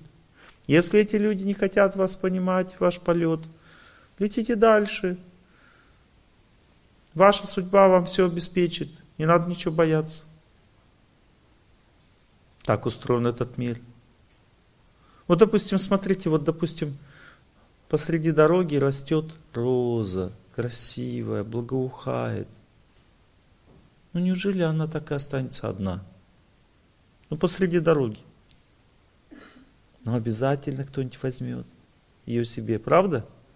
А если колючка такая вонючая растет? Ее затопчат просто там, выкорчуют. Перестаньте быть вонючей колючкой. Станьте розой. Вас обязательно возьмут. Это закон жизни, понимаете? Не бывает здесь неудачи в этом. Итак, человек работает, получает нормальную зарплату, ему нравится его труд, но он чувствует две вещи. Первое, он устает на работе и чувствует, что он какой-то, ну, как бы, как будто вот жизнь свою отдает просто работе, деньгам, как-то, ну, неинтересно жить. Понимаете, я вам рассказываю о стадиях развития мужчины, личности или женщины даже. Ну, интересно жить, как бы работа есть, деньги есть, все классно, но неинтересно жить. Это значит, что вы из стадии способностей переходите на стадии природы человека. И есть четыре предназначения. Я вам рассказывал эти четырех предназначений? Нет еще? Есть четыре предназначения, сейчас расскажу. Есть умственная природа человека, а есть природа э, которая приносит человеку миссию и счастье. Но для того, чтобы до миссии дойти, нужно перешагнуть вот эти, через эти все стадии. Понимаете? Давайте возьмем психическую структуру опять человека. Есть у человека чувства. Когда человек на чувственном уровне находится, то есть он ради удовольствия живет, тогда эта деятельность, которой он занимается, называется хобби. Ему нравится, никому не надо. Но он нарисовал картина красивая, супер. Пытается продать, никому не надо, потому что эта она красивая только для него. Но он об этом не знает еще. Или человек, допустим, менеджер, он приходит на работу, это мой случай, прям реально у нас такое это было в компании. Человек приходит на работу, такой с виду классный, все, взяли на работу, и мы ему расписали, что надо там должностные инструкции расписать людям, проверять, как они работают, следить за этим процессом, проводить собрания. И он начал проводить собрания. Пробираться, рассказывать им, как надо работать, все классно. Должностные инструкции не написал, за людьми не следит, там бардак. Все на собрании посидели, послушали э, и дальше своими делами занимаются. Мы ему говорим, так ты что ты это не делаешь? Он говорит, что-то говорит, я не могу вот это делать. Давайте мы два менеджера возьмете, как бы. Один будет должностные инструкции писать и проверять, а другой собрание проводить. Вот это собрание, то есть он на уровне хобби находится, этот человек. Он может делать только то, что ему нравится. Он не может себя заставить делать то, что ему не нравится.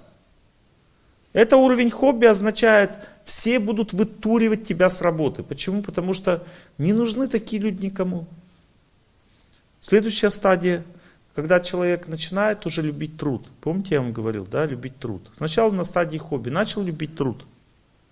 Все постепенно привыкает, любую работу можно делать, уже становится переварив, перевариваемым человеком в обществе.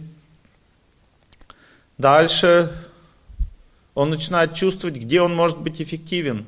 И его деятельность чувственного уровня переходит на умственную платформу. В уме находятся способности человека. Ну что такое способности? Быть врачом, быть музыкантом, быть э, фермером, там, быть агрономом. Это все способности, это не природа человека. И есть разные способности, их никто не отвергает. Понимаете, просто даже если человек врачом стал, то у него будет четыре варианта. И это хорошие все варианты. Первый вариант – лечить людей по-доброму. Второй вариант э, – продавать лекарства, тоже надо. Кто-то должен продавать лекарства. Третий вариант – руководить больницей – ты тоже врач, только главврач. Ты тоже врач, но только продаешь лекарства, распространяешь всякие гербалайф, там еще что-нибудь. Вот. И четвертый вариант, давать людям знания о здоровом образе жизни. Вот это четыре природы, понимаете, то, что я вам сейчас рассказал. Но это природа разума уже. Это другое. Итак, способность, человек вышел на уровень способности, как бы э, Лили, лили воду в решету, вот тебе и здрасте, лучше делать хорошо, что ты, что ты, что ты делать мастер. То есть это означает способность. Все, нашел свои способности. Почему нашел? Потому что любишь труд. Если трудиться не любишь, лоботряс, на печке любишь лежать. Не узнаешь свои способности. Будешь всех спрашивать, ну какая у меня природа? Тебе до природы еще до, как до Москвы пешком. Тебе надо вокруг на стадионе начать бегать для того, чтобы растормозиться. А если ты женщина, то надо пойти на танцы, чтобы перестать быть мечтательницей. Включиться, дарить людям счастье. Как только включишься, сразу замуж. Потому что никто не сможет выдержать нагрузки. Когда девушка красивая и одна, невыносимая ситуация в обществе. Поэтому ее сразу замуж, Дальше, как бы, если она красивая, тоже невыносимо, если у нее нет детей, тоже невыносимая ситуация. Дальше она рожает детей, вот, ситуация становится выносимой. И она может дальше пойти свои способности раскрывать на работе. Ну почему? Потому что она, понимаете, она дома, женщины же это, дома у женщины труд, а на работе удовольствие. У мужчины, мужчина живет на работе, там у него труд, там миссия. Женщина живет дома. Поэтому женщина, естественно, устает от дома. И ей нужно отдыхать от этого всего, от детей, от мужа. Они задолбали все, я хочу глоток воздуха вздохнуть. А глоток воздуха где? На работе. Она зачем приходит на работу, женщина? Полубаться, показать себя, на других посмотреть. Попить чаек там, поболтать. Чтобы добрые, хорошие отношения было. И чтобы что-то нравилось. Вот, чтобы интересно было делать. Я что-нибудь про работу сейчас сказал? Нет? Нет. То есть женщина на работу не работать хочет. Она хочет получать удовольствие. Вы поняли это, начальники? И женщин без женщин на работе не обойдешься. Поэтому правило номер один. Надо, если женщину на работу взять, берешь, может быть, она нуждается в деньгах, может быть, она совсем уже не знает, куда ей бежать. Ты посмотри, ей нравится это делать или нет. Если нравится, она тебе будет там долго помогать. Твой человек. Если не нравится, по-честному ее просто куда-нибудь отправь в другое место. Или подари ей весь мир. Но она от тебя долго не задержится. Посмотри на ее лицо, если она работает. Ей нравится, она такая, все, классно ей. Надолго, значит. Если она чуть-чуть прокисла, значит ненадолго.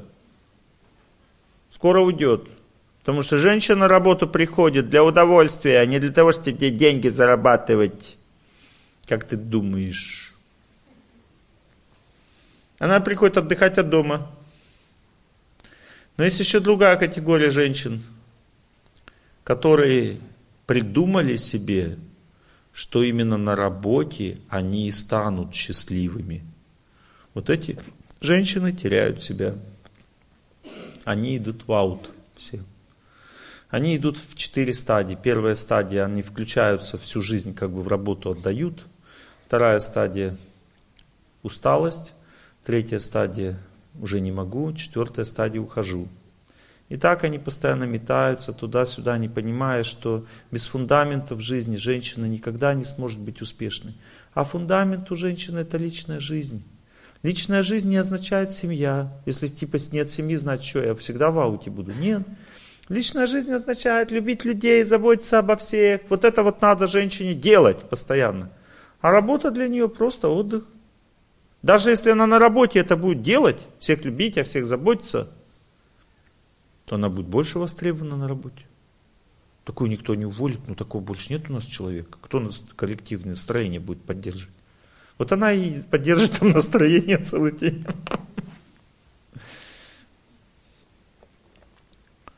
Женщины создают среду. Мужчины меняют среду, то есть они работают, а женщина что делает? Поддержит любовь. Как вот в древней культуре было устроено. Женщины вообще не работали ни на каких работах они занимались социумом. Что это значит? Это значит, что школа, э, больницы, все помощь людям, различные сады, там все, все, все это было э, на женском добровольном труде. То есть женщины приходили по своей природе, чтобы в больнице работать, там еще где-то, помогать людям. И при этом они сколько работали, а сколько им нравится. Сколько им давали, да, сколько как бы дадут. Понимаете, то есть женщина не парилась, потому что муж содержал семью.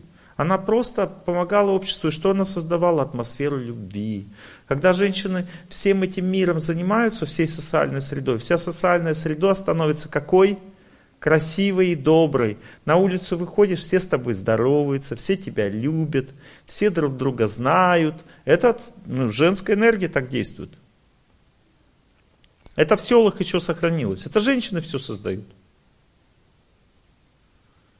Вот представьте, допустим, ты идешь по селу, и мужики выбегают, ой, здравствуйте. Мужики будут выбегать, они сидят на лавке, смотрят, кто такой пришел. А женщина выбегает, ой, заходите, заходите, мы вам рады, да? Если мужика спросить, спросить, ты рад? Он скажет, ну да, тоже рад. Глазами жены. Он же мужик, что он будет? Э-э-э! Мужик. Смотрит, думает. Все. Он рад глазами жены. Жена рада вся, она всех любит, она живет, мужчина наблюдает. Все, так устроен мир. Сейчас все зашоренные. Женщины работают, мужчины работают. Женщины не создают среду. Любовь, атмосферу любви не создают. И им самим так жить скучно, потому что женщина этим должна заниматься. Ну, создавайте, насколько можете, приглашать друзей к себе домой. Участвуйте в разных клубах всяких, вот благость, пища жизни, вот здесь вот клуб благости. Видите, есть активисты, люди. Туда сходили, тем помогли, сюда сходили, этим помогли, акции различные. То есть живут радостной жизнью, счастливые люди. В основном женщины приходят в клубы. Им это больше надо. Но если мужчина один в клуб благость придет, но он там будет как король. В курятнике хотя бы один петух должен быть. Но он чувствует себя там очень хорошо.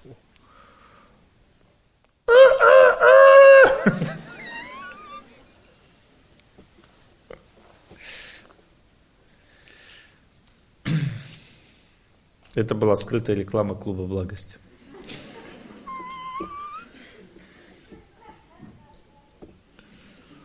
Кстати сказать, у меня скоро, вот через несколько дней буквально, будет в субботу-воскресенье ближайшее, будет с 11 до 2 по Москве онлайн-семинар, я буду читать прямо из дома, об очищении организма, о постах различных, о диетах, о том, как правильно питаться. Такой очень углубленный двухдневный семинар, субботу-воскресенье. Это платно, но недорого. 300 рублей всего стоит, по-моему, там. И можно и самим зарегистрироваться, из дома посмотреть, но тогда вы вопрос не сможете задать. Или а, вот в клубе с клубом Благость можно там в фойе договориться с ними, там прийти, они организуют на своей площадке какой-то, можете прийти и послушать. Я вас бы тогда буду видеть всех. Причем не так, как вас в зале, сзади мне не видно лица, а я буду видеть прямо перед собой всех. Я запоминаю всех, кто на онлайн-лекции приходит, я людей уже знаю всех в лицо. У меня большой экран такой, и всех вижу.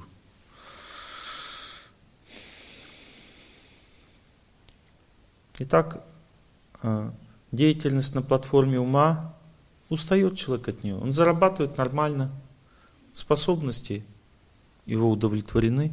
Он врач там, допустим, или еще кто-то, а, допустим, слесарь там, ну кто угодно. Ну, то есть он по своим способностям работает. Почему? Потому что раскрыл себя в результате любви к труду.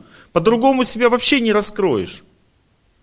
Вот если ты хочешь а, полюбить подметание пола, допустим, начни подметать пол, поймешь, какой метод твой. Это означает найти свои способности. Если ты работать не хочешь, как ты определишь, кем тебе работать? Это невозможно. Полюби сначала труд, потом определишь. Следующая стадия. Прежде чем рассказать, что такое природа человека, я вам немножко его теории расскажу сейчас. У души есть три энергии, которые она имеет. Это называется энергией сознания. Сознание пропитывает все наше тело и всю психику, и оно светится на человеке. Есть свет знания. Это как святость, говорит. Святой человек это свет знания. Понимаете, святой это не свет чего-то другого. Знание приносит человеку удачу. Когда человек обладает знанием, то люди, когда смотрят на него, они меня, их жизнь меняется, они чувствуют, как правильно жить. Это называется человек, освященный знанием. Энергия знания исходит вот отсюда, из этого центра. Это центр разума, находится в голове вот здесь. Второй центр называется любви, центр любви. То есть есть люди, которые любят людей. Это тоже вид удачи определенный, он очень привлекательный. Но а, от человека исходит счастье, не знание, а именно чувство приятный очень человек, хороший, хорошо рядом с этим человеком быть. И третий центр разума, второй центр разума находится в области сердца, связан с энергией души, любовь называется. Первая энергия знания души, вторая любовь. И третья энергия души находится в области паха, туда идет, там находится центр разума, он отвечает за стабильность. За то, чтобы человек чувствовал себя комфортно в жизни, занимался тем, что ему нравится там, и так далее, комфорт, стабильность жизни. Итак, смотрите, каждый центр разума в деятельности может раскрыться у одного человека или полностью, или наполовину, или совсем не раскрыться. И это все не меняется за много жизней. Понимаете, это называется природа человека. То есть, другими словами, если верхний центр разума раскрывается и лупит на всю катушку, второй наполовину, третий вообще как бы никак не участвует в процессе деятельности человека, работы, то в этом случае человек рождается с идеей, я хочу, чтобы люди были счастливы, и для этого я буду дарить им знания – и для этого я должен сам получать знания. То есть человек считает, что счастье связано только со знанием. И это и есть главная цель его жизни, давать знания, брать знания и развивать знания. Три направления деятельности. Развивать знания, давать знания и брать знания. Как вы, то есть, понимаете, этот человек с рождения такой. То есть он хочет это сделать для людей. То есть вот это любовь означает, да? То есть знание спасет мир, и надо это делать с любовью. Ну, то есть для людей это надо делать. Вот такая концепция, структура психическая разума человека первой категории, который называется, можно назвать в скобках ученый. Что это за люди? Это могут быть врачи, допустим, писатели, ученые, священники – Э, тренера, юристы, э, преподаватели, все, все кто угодно, все, кто, или инженеры, допустим, все кто угодно, кто имеет дело со знанием. То есть они, вот, допустим, человек чертеж рисует, микросхемы делает, там создают что-то, программисты. Вот это все, вот эта категория людей, которые создают знания и дарят его людям. Все. И добывают знания. Как выглядит этот человек с рождения? Рождается маленький ребенок. Вся психическая структура у маленького ребенка это его энергия разума. Вот вы когда ребенка видите, который еще ничего не соображает, он очень маленький, он только родился, только открыл глаза. Вы в нем кроме разума ничего не увидите. В нем еще нет ни чувств, ни эмоций. В нем есть только разум. И что увидите у этого ребенка? Он с рождения уже такой. Он будет смотреть на вас взглядом мудреца, отстраненный, спокойный взгляд. Вы ему улыбнетесь, он будет изучать, что это ты улыбаешься. Будет пытаться понять, почему. Ну, то есть он не реагирует э, на ваши эмоции эмоциями. Он изучает все, и как будто все со стороны. И подумать, о, у меня мудрец родился. Ну, то есть взгляд такой очень осознанный, разумный. Кажется, что он все знает про меня, этот ребенок. Но он на самом деле про тебя ничего не знает. Он вообще ни про кого ничего не знает. Он смотрит на тебя глазами своей судьбы. Он таким будет в зрелости, этот человек. А сейчас он просто тебе показал своим взглядом, кем он будет дальше. У кого такой вот родился? Все, первая категория. Вот, какие качества характера природные Бог дает таким людям? Он дает способность уважать знания, чувствовать знания, уважать. Дает смирение, то есть люди такие, они готовы ради знания преклонить голову. Дает э, такому человеку э, Бог э, аскетизм. Человек ради знания готов совершать аскезы, побеждать, преодолевать трудности.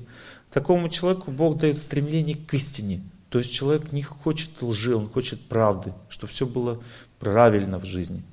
Вот. Следующее качество этого человека – это не насилие. Он не хочет с помощью силы и жестокости, силы как бы решать вопросы. Он решает вопросы с помощью объяснения там и так далее. У него как бы природно нет желания наказать кого-то. Понимаете, он хочет все изменить с помощью знания, не с помощью силы. Он немножко отстранен от жизни, потому что его интересует только, ну, допустим, вот игра в футбол. Все дети играют в футбол. Тот человек, который первой категории, он смотрит, как все играют, и говорит, да неправильно это, надо вот здесь вот поставить этого человека, здесь этого. То есть начинает вести себя как тренер. То есть он не футболист, а тренер. То есть он говорит, ну давайте правильно сыграем, чтобы выиграть. Вот надо вот так, вот это пускай нападающим будет, у него такие качества, вот это вратарь, ты вратарь. Э, как бы всем объяснил, он не приказывает, он просто советует. И если все послушали советов, все выиграли, потому что тренер появился. То есть тот, кто изучает, как игра идет, и делает выводы. Какие недостатки характера природные у людей с этой первой категории? сильное стремление к успеху, славе, почету и сильное стремление гордиться своими познаниями. Ну, то есть само знание является испытанием для человека. То есть он чуть-чуть узнал и начал сразу пальцы веером, я типа тут крутой. Вот, и все, и сам себе разрушает жизнь таким образом. Потому что его чувство собственного достоинства пошло в лес, вверх, это значит, что он не справился со своей судьбой. Такой человек становится сразу горшком, заполненным, сосудом, заполненным водой. То есть него не налить, не вылить, ничего, и закупоренным сверху. Все. То есть гордость, э, горшок, это китайское такое сравнение людей. Классно, мне нравится. То есть человек гордый, что такое? Он наполнен водой, правда, у него есть знания. Но он его закупорил. Он ни другим дать не может, потому что без любви знаний не дашь. Ни в него ничего не войдет, потому что он считает, что он все знает. То есть этот человек становится ненужным. То есть горшок этот закупоренный, кому он нужен? То есть воду, воду из него не выльешь, в него не нальешь. Ну, в общем, бесполезный. И, естественно, успех теряет такой человек в жизни. Итак, поэтому у человека первой категории всегда должен быть наставник. Нет наставника, есть опасность потерять себя. Наставник всегда тебе напоминает, ты не сам все знаешь, Бог тебе дает знания, Он тебя ведет за собой, ты от Него зависишь, ты Его передаешь миссию, а не свою и так далее напоминает человек, потому что гордость в человека входит просто из благодарности людей. Вот люди благодарны, тебе гордость тебе вошла, ты даже не заметил. Если ты не считаешь, что это не твоя заслуга, а заслуга старших, тогда все, тебя судьба сливает. Гордый человек первой категории становится неудачником. Вторая категория – это люди, которые, у них второй светофорчик сильно горит, они хотят чтобы у людей все было хорошо. Второй светофорчик наполовину означает, как все, чтобы было хорошо. С помощью порядка, с помощью знания, как правильно жить, чтобы все было хорошо. Но не знание спасет людей в этом случае, а надо что-то делать, чтобы все было хорошо. То есть второй светофорчик означает, что ты не отстранен, а действуешь ради этого. И поэтому для того, чтобы все было хорошо, человек очень сильно чувствует истину, как правильно делать. Такой человек второй категории чувствует истину, как правильно делать. И хочет это делать сильно, никому не позволяет делать неправильно. Как выглядит ребенок второй категории? Когда он рождается, понимаете, он рождается на свет. Но год назад или два года назад, это примерно такой срок, как мы говорим, небытия. Понимаете? Вот у человека есть бытие, он живет, да? А есть сон. Во сне вы себя понимаете, нет? Как грузин один такой рыбу продает – и как бы Его спрашивают, у вас? Он говорит, живая рыба, живая рыба. Он подходит, говорит, а что-то у вас, она не шевелится, и так понюхать, что-то воняет. Он говорит, живая, но спит. Ты во сне себя контролируешь, ну, как бы воняет немножко.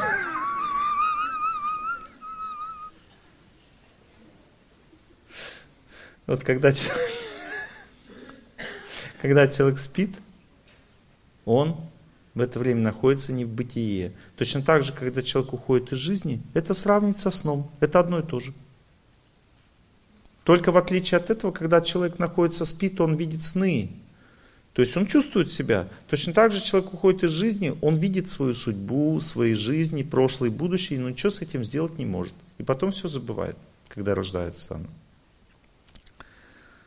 До ста своих прошлых жизней человек может видеть, когда он находится в этом состоянии между жизнью и новой жизнью. Итак, вот человек два года назад был директором завода.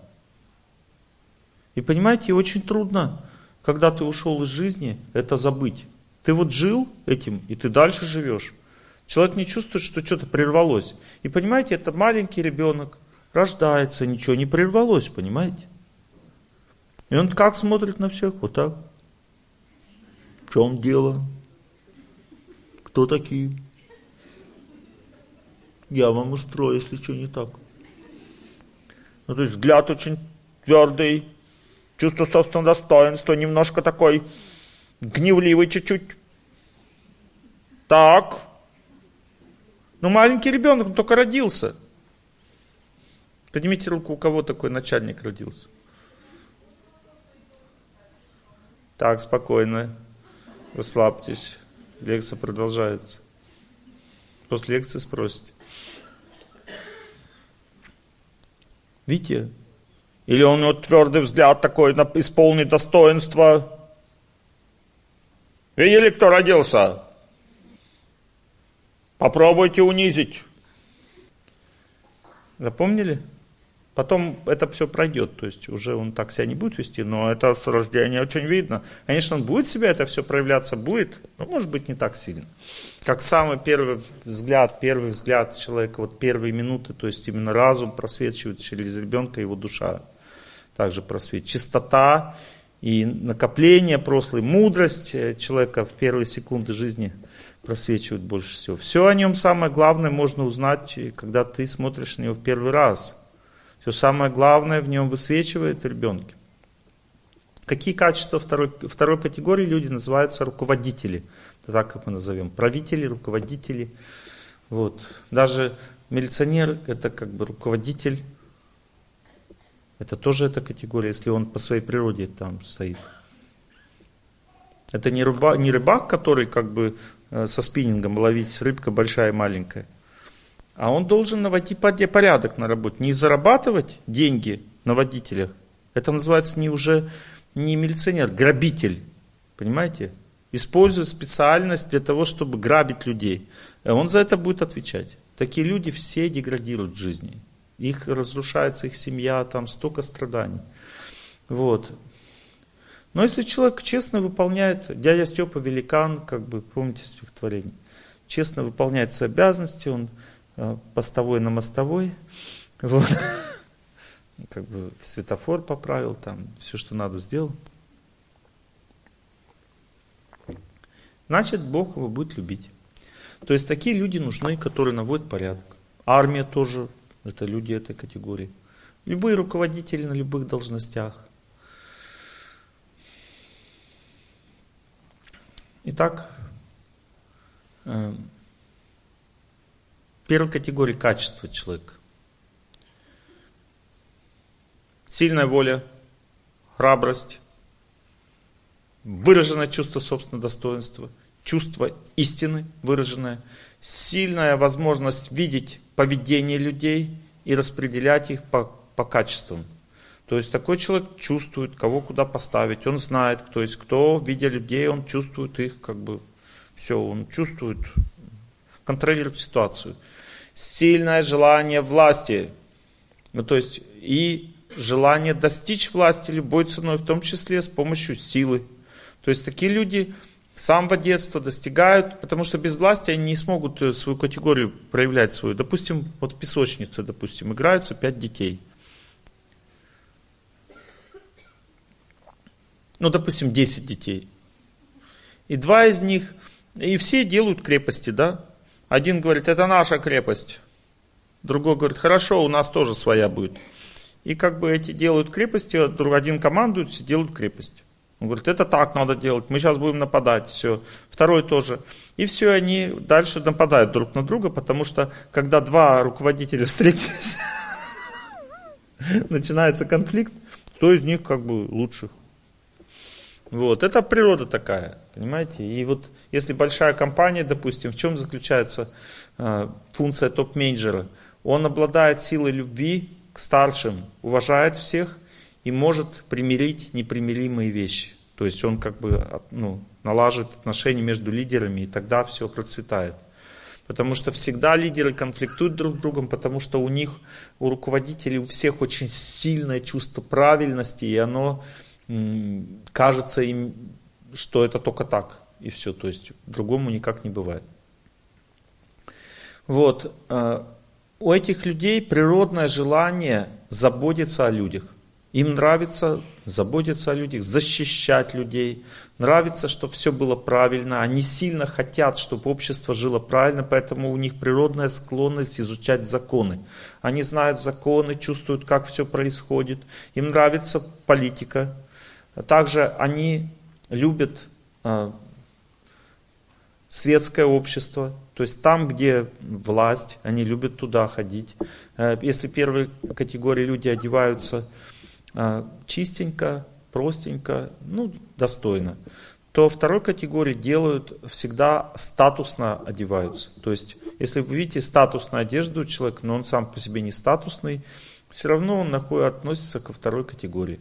То есть его природа такая. То есть все люди, которые одеваются статусно, выглядят эффектно очень, это значит, что они второй категории. Это те, кто связан с властью или хотят быть связаны с властью. И они друг друга чувствуют, такие люди. У них есть возможность очень глубоко общаться и сотрудничать для того, чтобы руководить людьми. Но при этом они всегда, естественно, борются за власть. Какие недостатки у этих людей? Естественные, природные недостатки. Это гневливость, жестокость и желание власти. Также является и преимуществом, и недостатком этой категории. Какие вещи разрушают полностью жизнь этой категории? Если человек второй категории поставил правила жизни ниже, а деньги выше, то он разрушает свою жизнь. Ну, допустим, человек должен руководить заводом, он вместо того, чтобы людям, людям как бы развивать завод, начал э, хомячить. То есть набивать себе щечки. Значит, все. Он разрушает себя и завод, и все, идет под откос. И дальше будет небо в клеточку. Наказание таких людей очень жестокое, судьба жестоко наказывает. Она ждет, терпит какое-то время, предупреждает, не, человек не слышит, не видит, значит дальше жесть. Дальше человек второй категории не имеет права подавать дурного примера, потому что он должен, его старшинство должно быть подтверждено его правильной жизнью. Поэтому характер нордический стойкий, порочных связей не имеет. Понимаете, если человек начинает гулять на сторону, значит он дисквалифицирован, теряется, теряет себя как лидер. Вот, обман, мошенничество, желание накопительства чрезмерное разрушает. Вы скажете, а что лидеры, руководители не должны иметь денег? Дело в том, что Бог сам дает руководителям столько денег, столько, сколько им надо для поддержания их статуса. Не возбраняется им быть богатыми, но если этот человек деньги ставит еще раз, свой, свой достаток ставит выше блага людей, такой человек, несомненно, будет уничтожен Богом как, как лидер и наказан очень серьезно. Вопрос только времени. И так как мы не боги, да, мы видим, что человек так делает. Пусть Бог его накажет. Не надо, конечно, сквозь пальцы на это смотреть, если как бы это криминал, ну хорошо, там, если вы чувствуете своим долгом, ну пожалуйтесь на него. Что страшного? Но не надо гнусеть, понимаете? Если вот это вот плохая страна, город плохой, вот когда люди так себя ведут, они разрушают все вокруг себя. Надо любить свой город, свою страну, свое руководство. И тогда мы им помогаем становиться лучше, потому что любить означает благословлять. Есть такой мультик, большая птичка такая села на, на, на провод, и он так сильно прогнулся. Видели, да? Потом маленькие птички такие сели вокруг и начали на большую. И клевать ее начали. Клюют, клюют, клюют. Она такая добрая большая птичка. Так терпела, терпела. Потом ее так заклевали, что она вот так, ну как бы, перевернулась ногами к низу. И они ее доклевывают, доклевывают, доклевывают. Она потом как бы ноги отпустила. И провод выстрелил. И все эти маленькие птички без перьев попадали на землю. Такие все ободранные. Разбежались. А она, так как она была большая, э, она даже не упала, потому что ну, ее голова земли касалась. Чуть-чуть заводилась вниз и все. А маленькие были выстрелили вверх. То есть, э, что клюют-то они? Они пилят сук, на котором сидят, понимаете? Они разрушают сами себя. Люди, которые ругают свое руководство. Вот знаете, есть в ведах описаны разные способы достигать победы. Знаете, какой способ? Один из самых сильных и бескровных. Если ты хочешь победить другое государство, там есть такое Данурведа, военное искусство. Говорит, если ты хочешь победить другое государство, просто разрушь связь между правителем и людьми. Сделай так, чтобы люди начали ругаться на свое правительство – и больше ничего с этой страной делать не надо. Она сама развалится, и она будет не боеспособна, не дееспособна. Все будет по нулям. Производство в этой стране, жизнь. То есть все разрушится, потому что люди, когда недовольны своими властями, они бубнят, гнусят, то они не подчиняются ничему. Все связи разрушаются, все идет. Сами понимаете, куда. Вот так и получилось у нас в 91 году. Сработала система. Сейчас пожинаем плоды. Все, что разрезалось, потом будет враждовать между друг другом. Когда муж с женой разошлись, они становятся врагами, потому что этого были друзьями. Связь остается только знаком минус. Итак, Третья категория людей. Второй светофорчик. Вам не скучно? Нормально? Второй светофорчик работает сильно. Первый спит.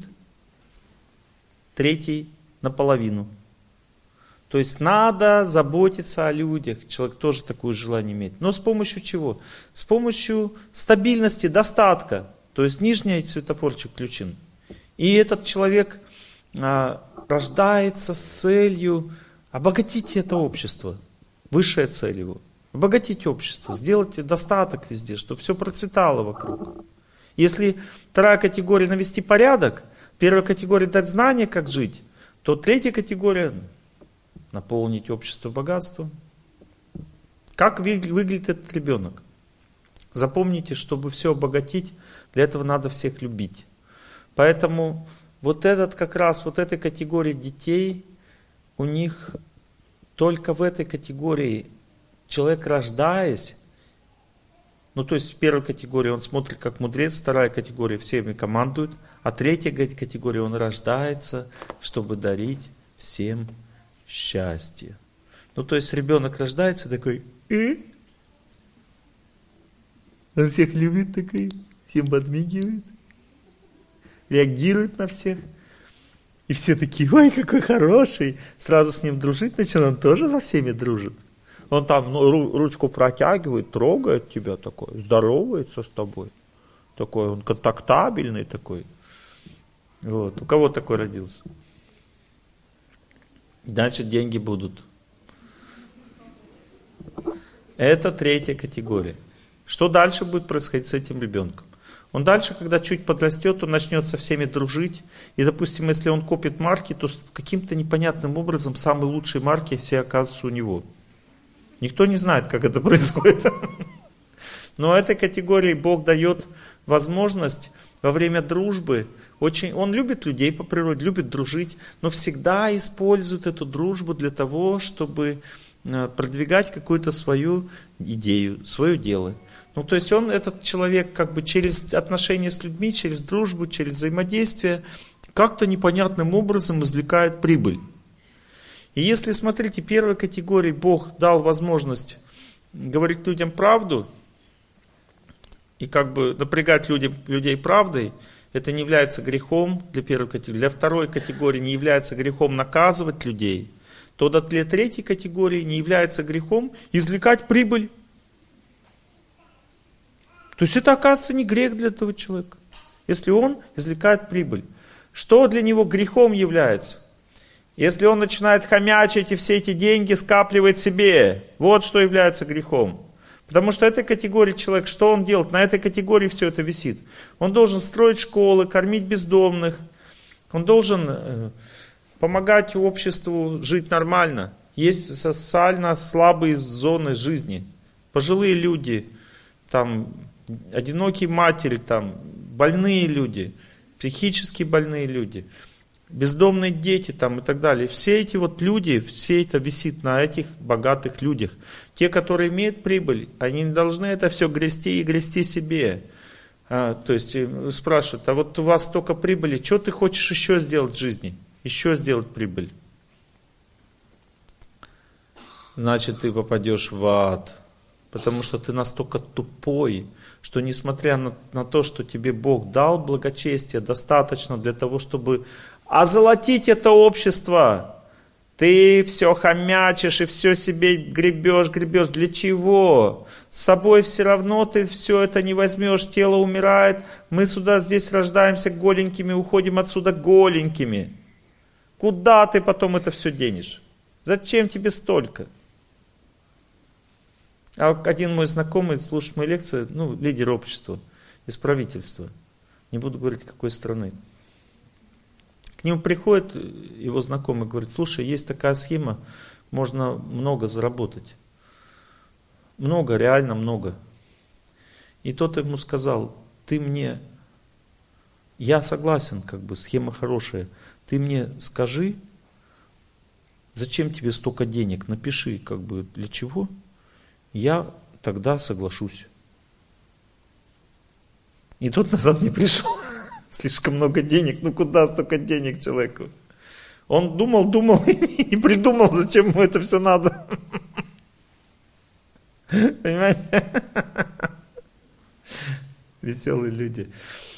Ну как, зачем? Надо подводную лодку сделать э, с, эти, с ядерным двигателем. Как, зачем? И если, допустим, в этой стране проблемы, ты садишься на подводную лодку плывешь в другую страну. Если тебя кто-то захочет сходить за, за одно место, то не волнуйся, найдут и в одной подводной лодке. Это тебя не спасет. Ну, то есть люди с ума просто сходят, с ума сходят. Вот. И за это будут отвечать, естественно. Теперь сразу возникает вопрос, а что Бог столько денег-то дает человеку? А вот столько добрых дел он делал, представляете? Потому что есть две категории людей. Одни добрые делают дела делают для счастья своего и получают за это наказание в следующей жизни. А другие добрые дела Добрые дела означают бескорыстие. То есть человек может пожертвования делать людям, сады строить, школы. И понимаете, он это делает для чего? В сердце его желание. Чтобы я был счастлив. Хорошо, в следующей жизни ты получаешь это благочестие. Будь счастлив. Вот тебе богатство, власть, возможности. Что дальше? Дальше всем этим человек неправильно употребляет все это, потому что у него нет знания в сердце, как правильно. Он думает, что грести на себя это правильно. Результат – несчастная жизнь. Несчастная во всех отношениях. Я вам говорю точно, потому что я много раз общался с разными категориями этих людей. Один раз один человек пригласил меня на консультацию в Москве, он там строил вышки, не буду говорить кто, догадается сами. Вот, строил высотные дома в Москве, весь на понтах. Пригласил меня поговорить, и как бы я зашел к нему, там, в это такое, апартаменты там. Это, оказывается, его было жилье. И я смотрю, там его сын такой ходит, зашоренный весь такой, тоже на понтах. Жена, которая ну, я же вижу судьбу, судьбу людей, смотрю, отношений никаких. Люди просто вот этот мыльный пузырь себя корчат, а на самом деле никакого счастья в жизни нет. Никакой любви, никаких отношений, только одна алчность, одни деньги и одно лицемерие. И он такой сидит, смотрит на меня, что ты можешь? Я говорю, я не знаю, что вам надо. Ничего надо. Ну скажи, что можешь, тогда скажу, что мне надо. Такой, ему, оказывается, ничего не надо, он просто ему сказали, что вот он решил меня пригласить, что типа человек там много чего может рассказать. Ну, в общем, поговорим мы с ним. Намекнул я ему на счастье и страдания. Вообще мимо ушей совершенно. Пролетело как это, как ветреную ночь. Итак, закончилась консультация. Я выхожу, от него секретарша спрашивает такая, встает. Сколько стоит ваша консультация? И дальше самое интересное было. Я говорю, мои консультации все всегда бесплатно. Она такая, Ой, так ей было неприятно, что лоха пригласили.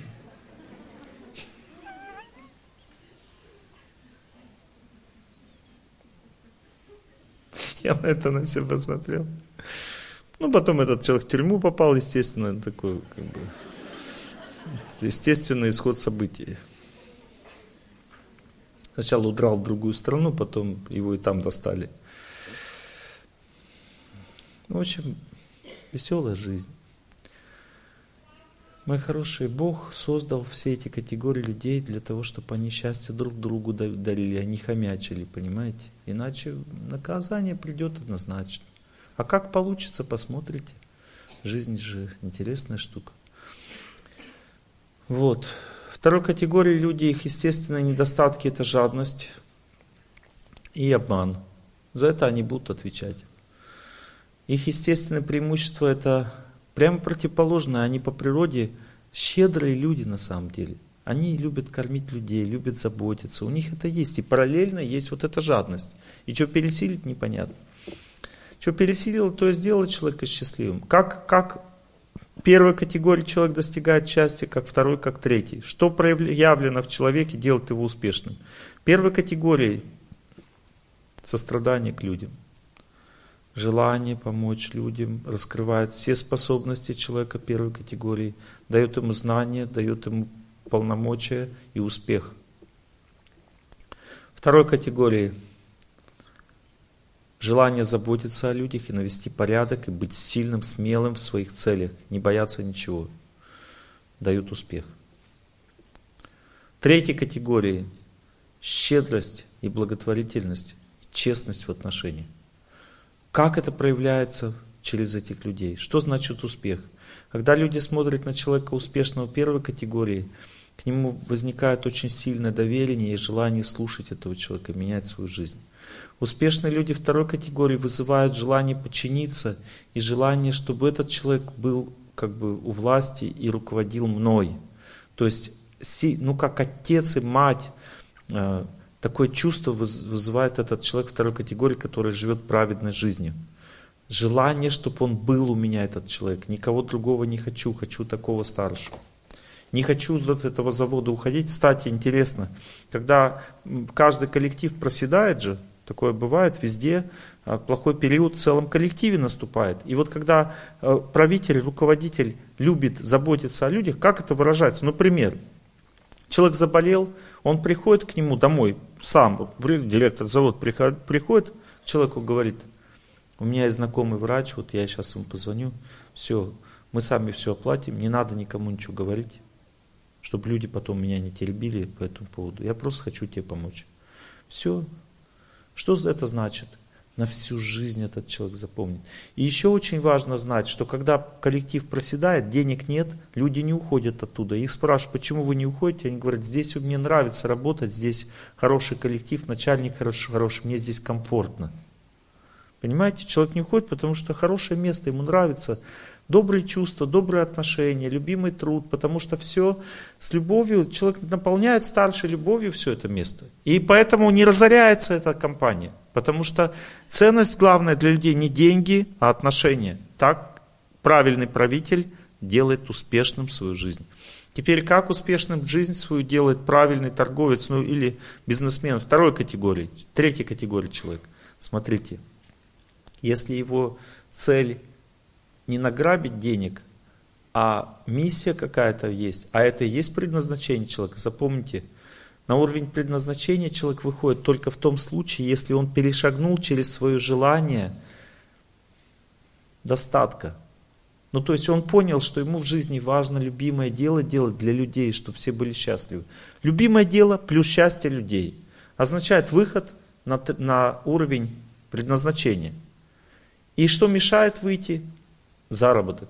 То есть Бог испытывает людей так, что человек выходит на уровень своего предназначения, всегда ниже зарплата, чем там, где он имеет способности. А потом, когда он начинает действовать по своей природе, постепенно и зарплата повышается очень сильно, и его развитие, и статус, и все. Человек получает все, но сначала как бы испытание такое – ты как бы имеешь любимый труд, любимое дело, пользу большую от тебя люди получат, но денег меньше. И кажется, что там заработать негде. Но потом это выстреливает все. Но здесь очень важно знать такую вещь, что если ты не развит, разум у тебя слаб, ты выходишь на уровень своего предназначения, хочешь выйти, а денег вообще ноль там. Иди назад на уровень способности. Работай там, потому что ты еще недостоин действовать по своей природе. Хоть ты знаешь, что делать. Накопи силы, Стань сильным, люди к тебе придут. Итак, говорю про бизнесмена. Как выглядит этот человек, который будет успешным бизнесменом? Понимаете, он любит людей. Он хочет всем помочь. От него исходит такая сила, что все хотят с ним сделку сделать, все хотят с ним договариваться, потому что он надежный человек. Он, если сказал что-то, обязательно сделает так. Он никого не кидает, никого не предает, понимаете? Он договаривается честно, говорит, сколько я буду с этого иметь примерно. Или, может быть, ну, говорит, что я с этого буду иметь. Но всегда он учитывает и свои интересы, и интересы другого человека. И всегда его цель это не деньги, он хочет помогать людям в конечном счете. И тогда он становится очень успешным по многим причинам, потому что когда человек людям хочет помогать, его статус в обществе сильно повышается. Руководство этого места хочет, чтобы этот человек развивался, потому что он делает добрые дела. Приведу пример. Допустим, человек пошел и начал помогать детскому дому. Потом бац, что-то он перестал помогать детскому дому. Его вызывает э, руководство, говорит, а что ты перестал помогать? Он говорит, да что-то у меня с деньгами туго. А что у тебя за дело? Да вот такой-то бизнес, у меня там проверки сейчас. Да какие проверки? А такие проверки. Звоночек. Отстаньте от этого человека, он в детском доме помогает, вы ему не даете работать. Потом раз, начал дальше помогать. Помощь нужна второму детскому дому. Приглашают его. Говорит, Нужно еще вот этому детскому дому. Говорит, на второй денег уже не хватает. А я бы захотел. Хорошо, два варианта у правителей есть. Первый вариант. Мы тебе будем давать деньги, помогай. Второй вариант. Что тебе для бизнеса надо сделать, чтобы хватало? То есть этот человек всем известен как хороший человек, а это самое лучшее для бизнесмена. Это самая лучшая его вот репутация, понимаете? Все с ним хотят делать сделки, его защищает правительство, проверок не будет, маски шоу не будут приходить, ему как бы руки к стене ставить. Ну, то есть, понимаете, то есть человек живет спокойной жизнью, потому что он любит правительство, он добрые дела хочет делать, и все об этом знают. Но он не выпендривается, не рисуется, понимаете, потому что есть ошибка – есть некоторые вот этой третьей категории, допустим, фестиваль пива, допустим, да, там. Бесплатно раздаем пиво. И реклама, там такая-то фирма, и все. Понимаете, это понты просто. Люди не чувствуют, что это что-то ценное. Они понимают, что это просто рекламная акция. А вот если человек спокойно, честненько, людям помогает на свои возможности, рано или поздно об этом все узнают. И старшие узнают, и будут уважать этого человека. Поймут, что он классный. Вот эта пища жизни, это организация вообще как бы всемирная. И в Москве у меня есть один знакомый, который ну, там эту организацию создал, он продал свою машину и на эти деньги начал кормить людей. Понимаете, он не рисовался, ничего. Сейчас в правительстве его знают, России, и помогают ему оттуда, потому что они знают, что если они этому человеку деньги дадут, то эти деньги точно пойдут туда, на кормежку вот этих вот нищих. Все это железно. И поэтому его продвигают. Ему даже дали такую как бы установку военную, чтобы он мог э, в полевую кухню отдали, которые списали полевую кухню, ему отдали ее, всю эту полевую кухню, отдали для того, чтобы он людей кормил. Он там варит все там и раздает пищу. Такая природа у человека, то есть, понимаете, он любит э, заботиться о людях. Это люди третьей категории. Запомнили? Что мешает? Если человек начал денежки ставить на первое место, от него исходит другая сила. С ним хочется договориться, а боишься, потому что из него исходит жадность.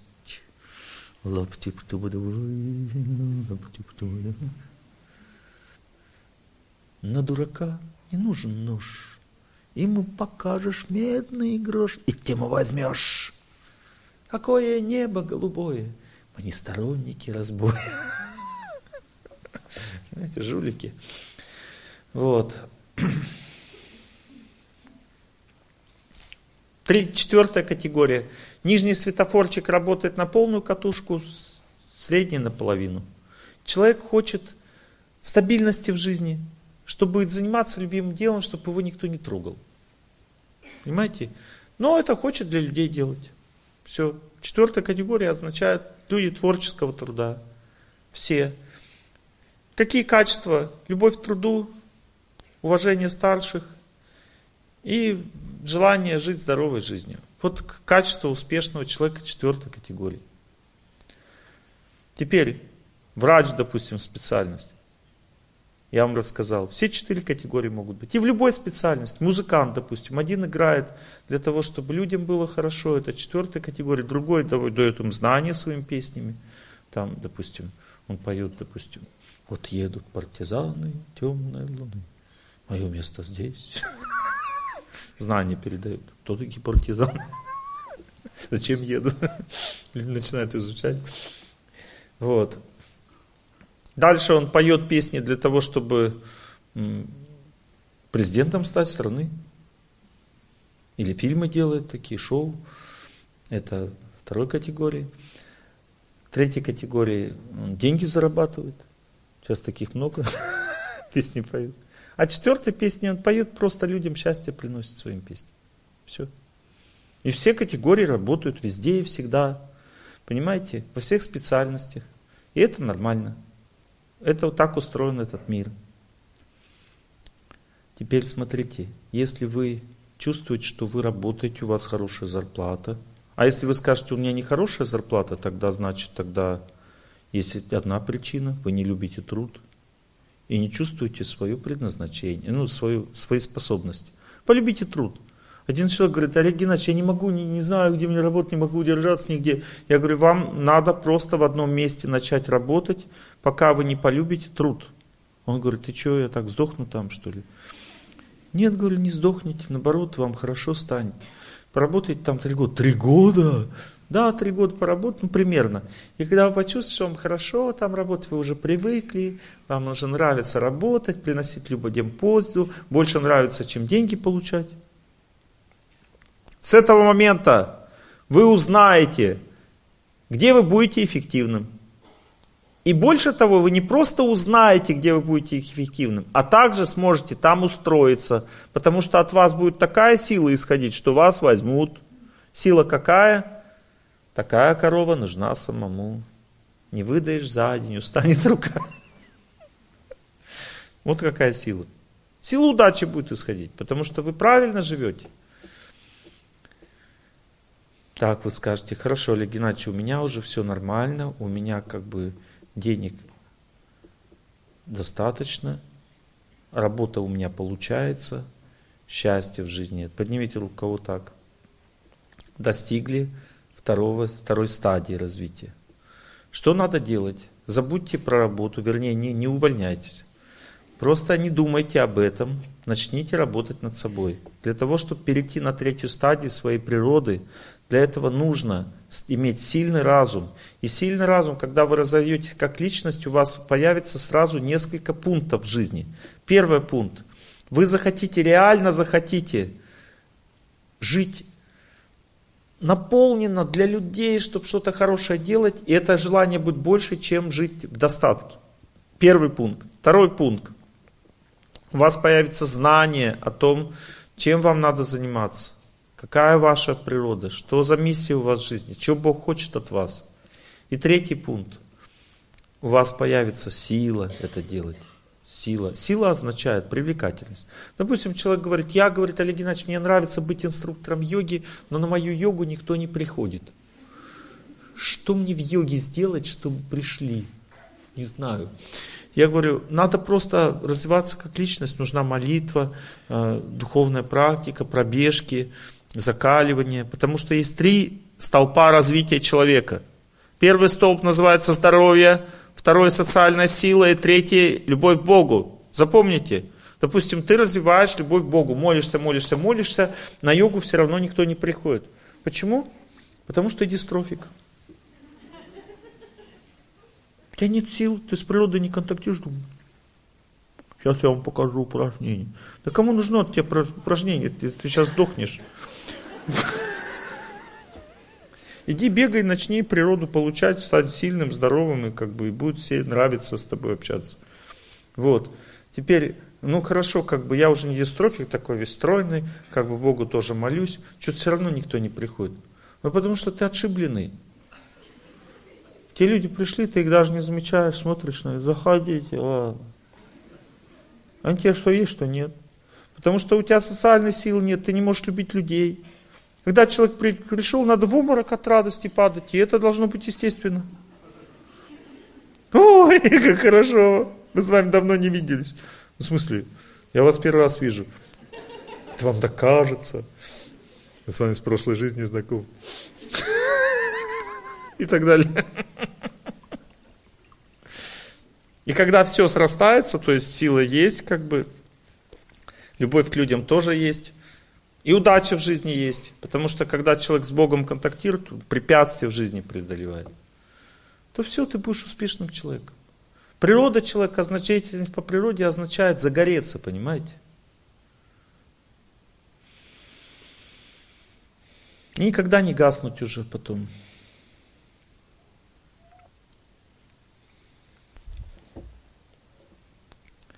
Теперь еще кое-что хочу вам рассказать а время уже нету. Ну ладно, вкратце. В общем, у человека есть раз, два, три. У человека есть три вектора жизни. Запомните. Один человек ко мне подходит, говорит, Олег Геннадьевич, у меня все классно, у меня хороший коллектив, у меня как бы, мне все люди любят, уважают, я начальник, все, у меня есть э, друзья, связи в жизни – работы нет. Нет заказов. Смотрите, у него есть отношения с равными, отношения с младшими, отношений со старшими нет. Это значит, человек не уважает отца, не уважает мать, не уважает правительство. Вектор вверх нарушен, ты никому не нужен. Почему идея Джо э, неуловимый? Потому что он никому не нужен. Вот. Если был нужен, был бы уловим. Понимаете? Ну, то есть, он говорит, а как это вот реально работает? Я говорю, вам надо сначала начать уважать просто старших. Когда у вас появится уважение, вы можете легко прийти, там любой кабинет открыть и сказать, хочу городу служить, не знаю, что делать. помогите. И так далее. Понимаете? То есть начнутся контакты, а потом будут социальные заказы на вашу деятельность.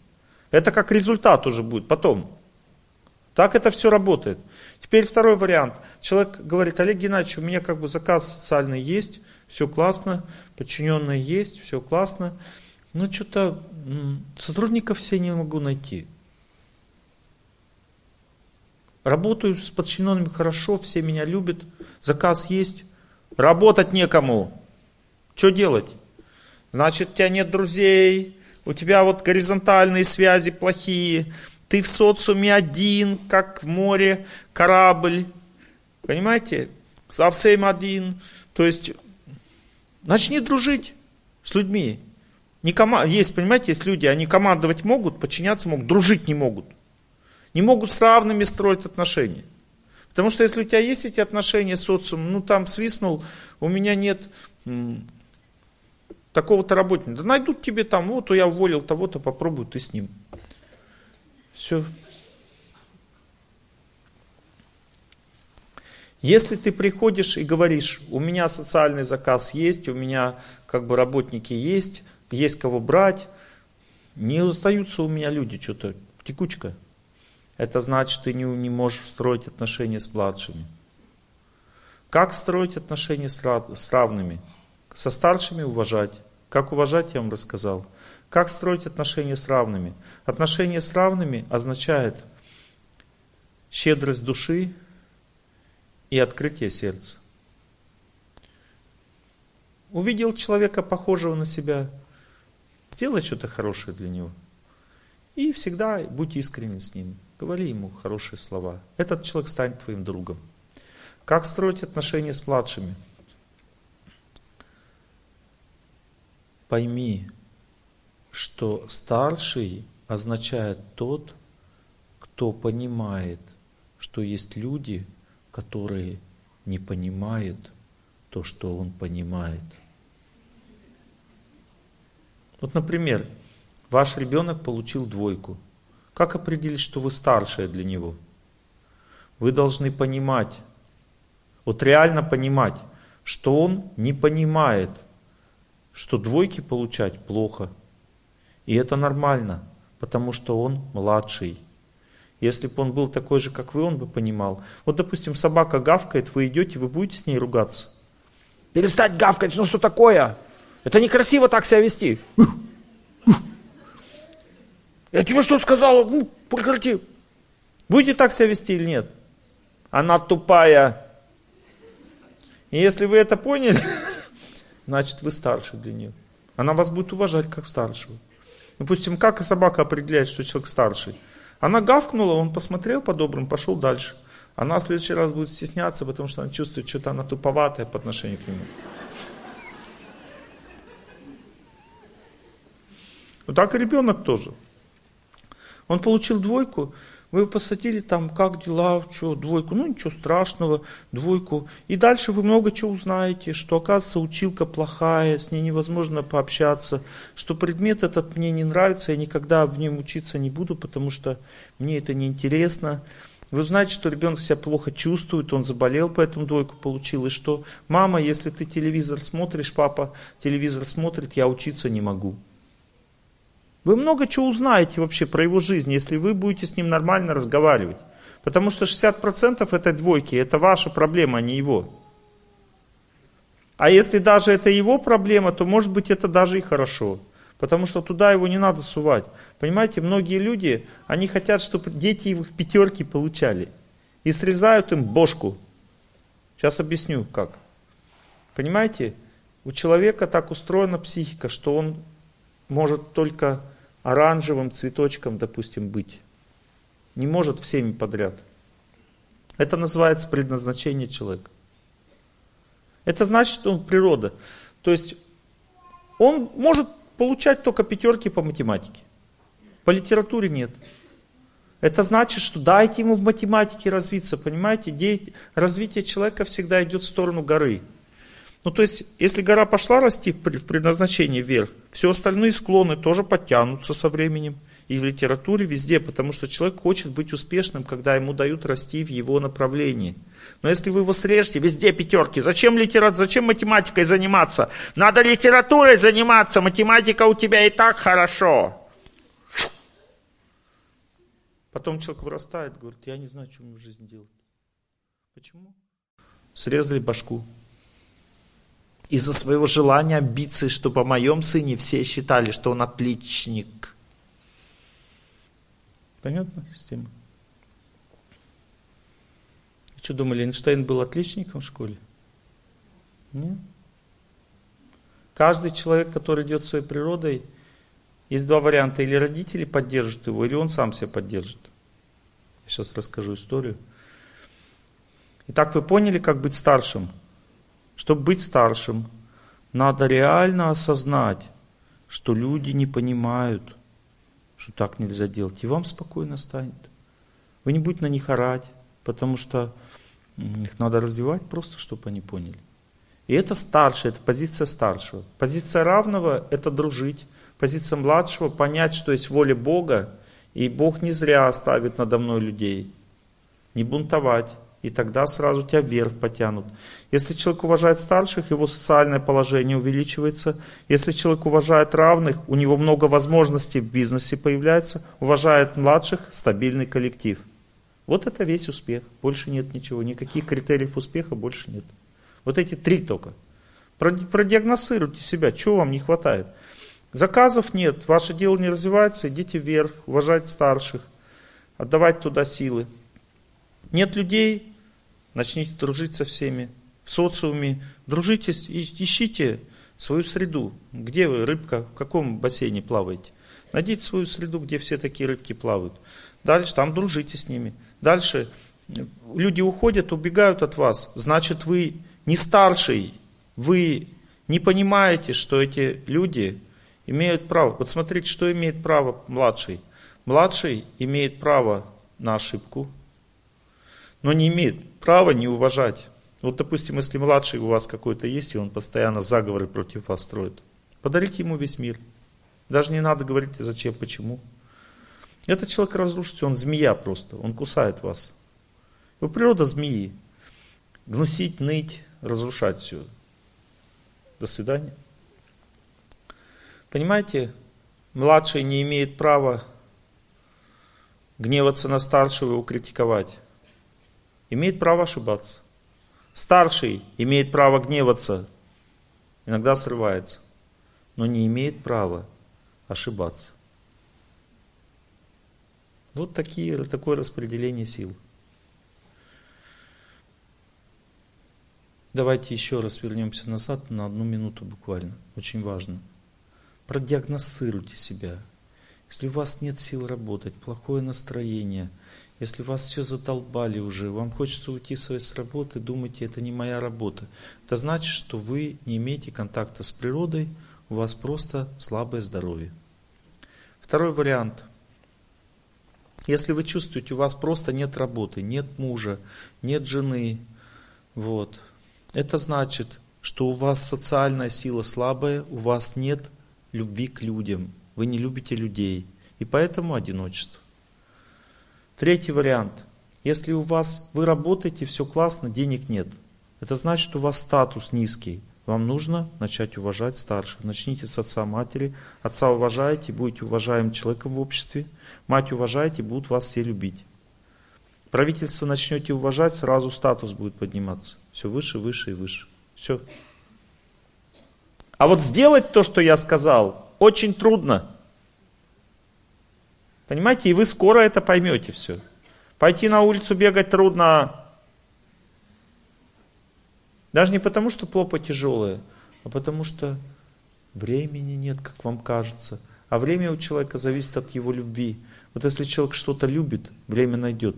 Вот, допустим, я чувствовал, что сегодня я не смогу лекцию нормально прочитать. Мне энергии природы не хватает. Я на стадиончике, хоть я бегал три дня назад, я раз шесть дней бегаю, я все равно пробежал 40 минут, не час 40, как обычно, а меньше. Это разминка была. А потом пошел в Волгу.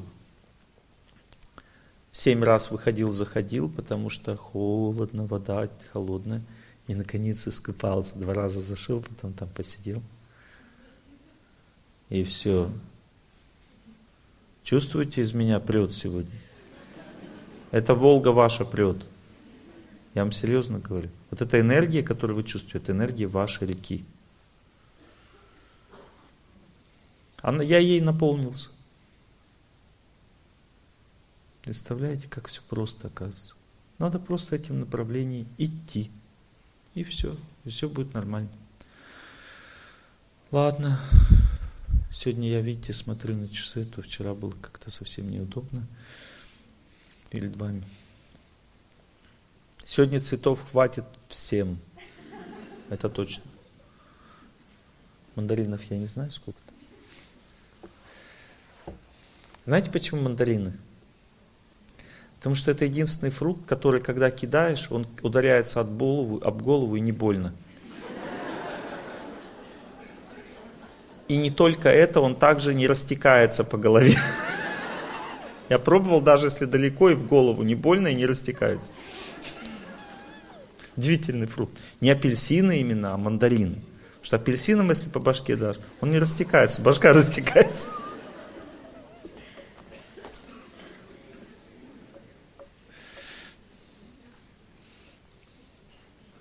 Все сели прямо.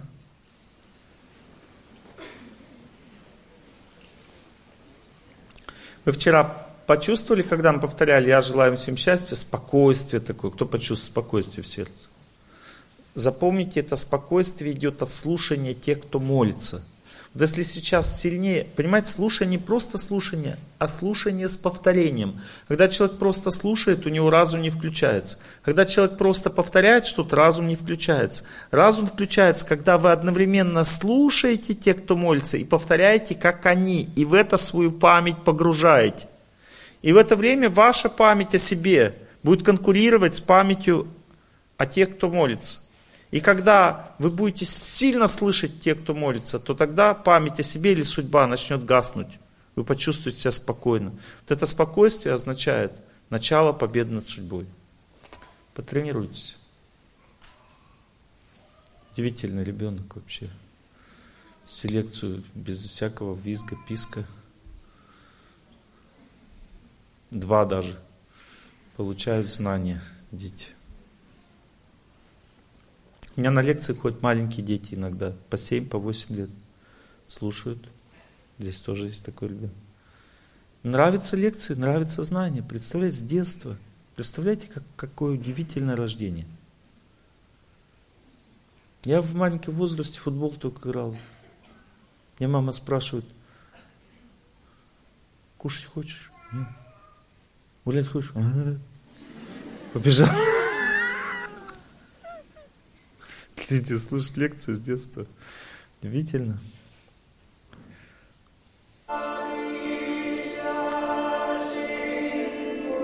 Не сильно громко? Нормально? Я желаю всем счастья. Я желаю всем счастья. Я желаю всем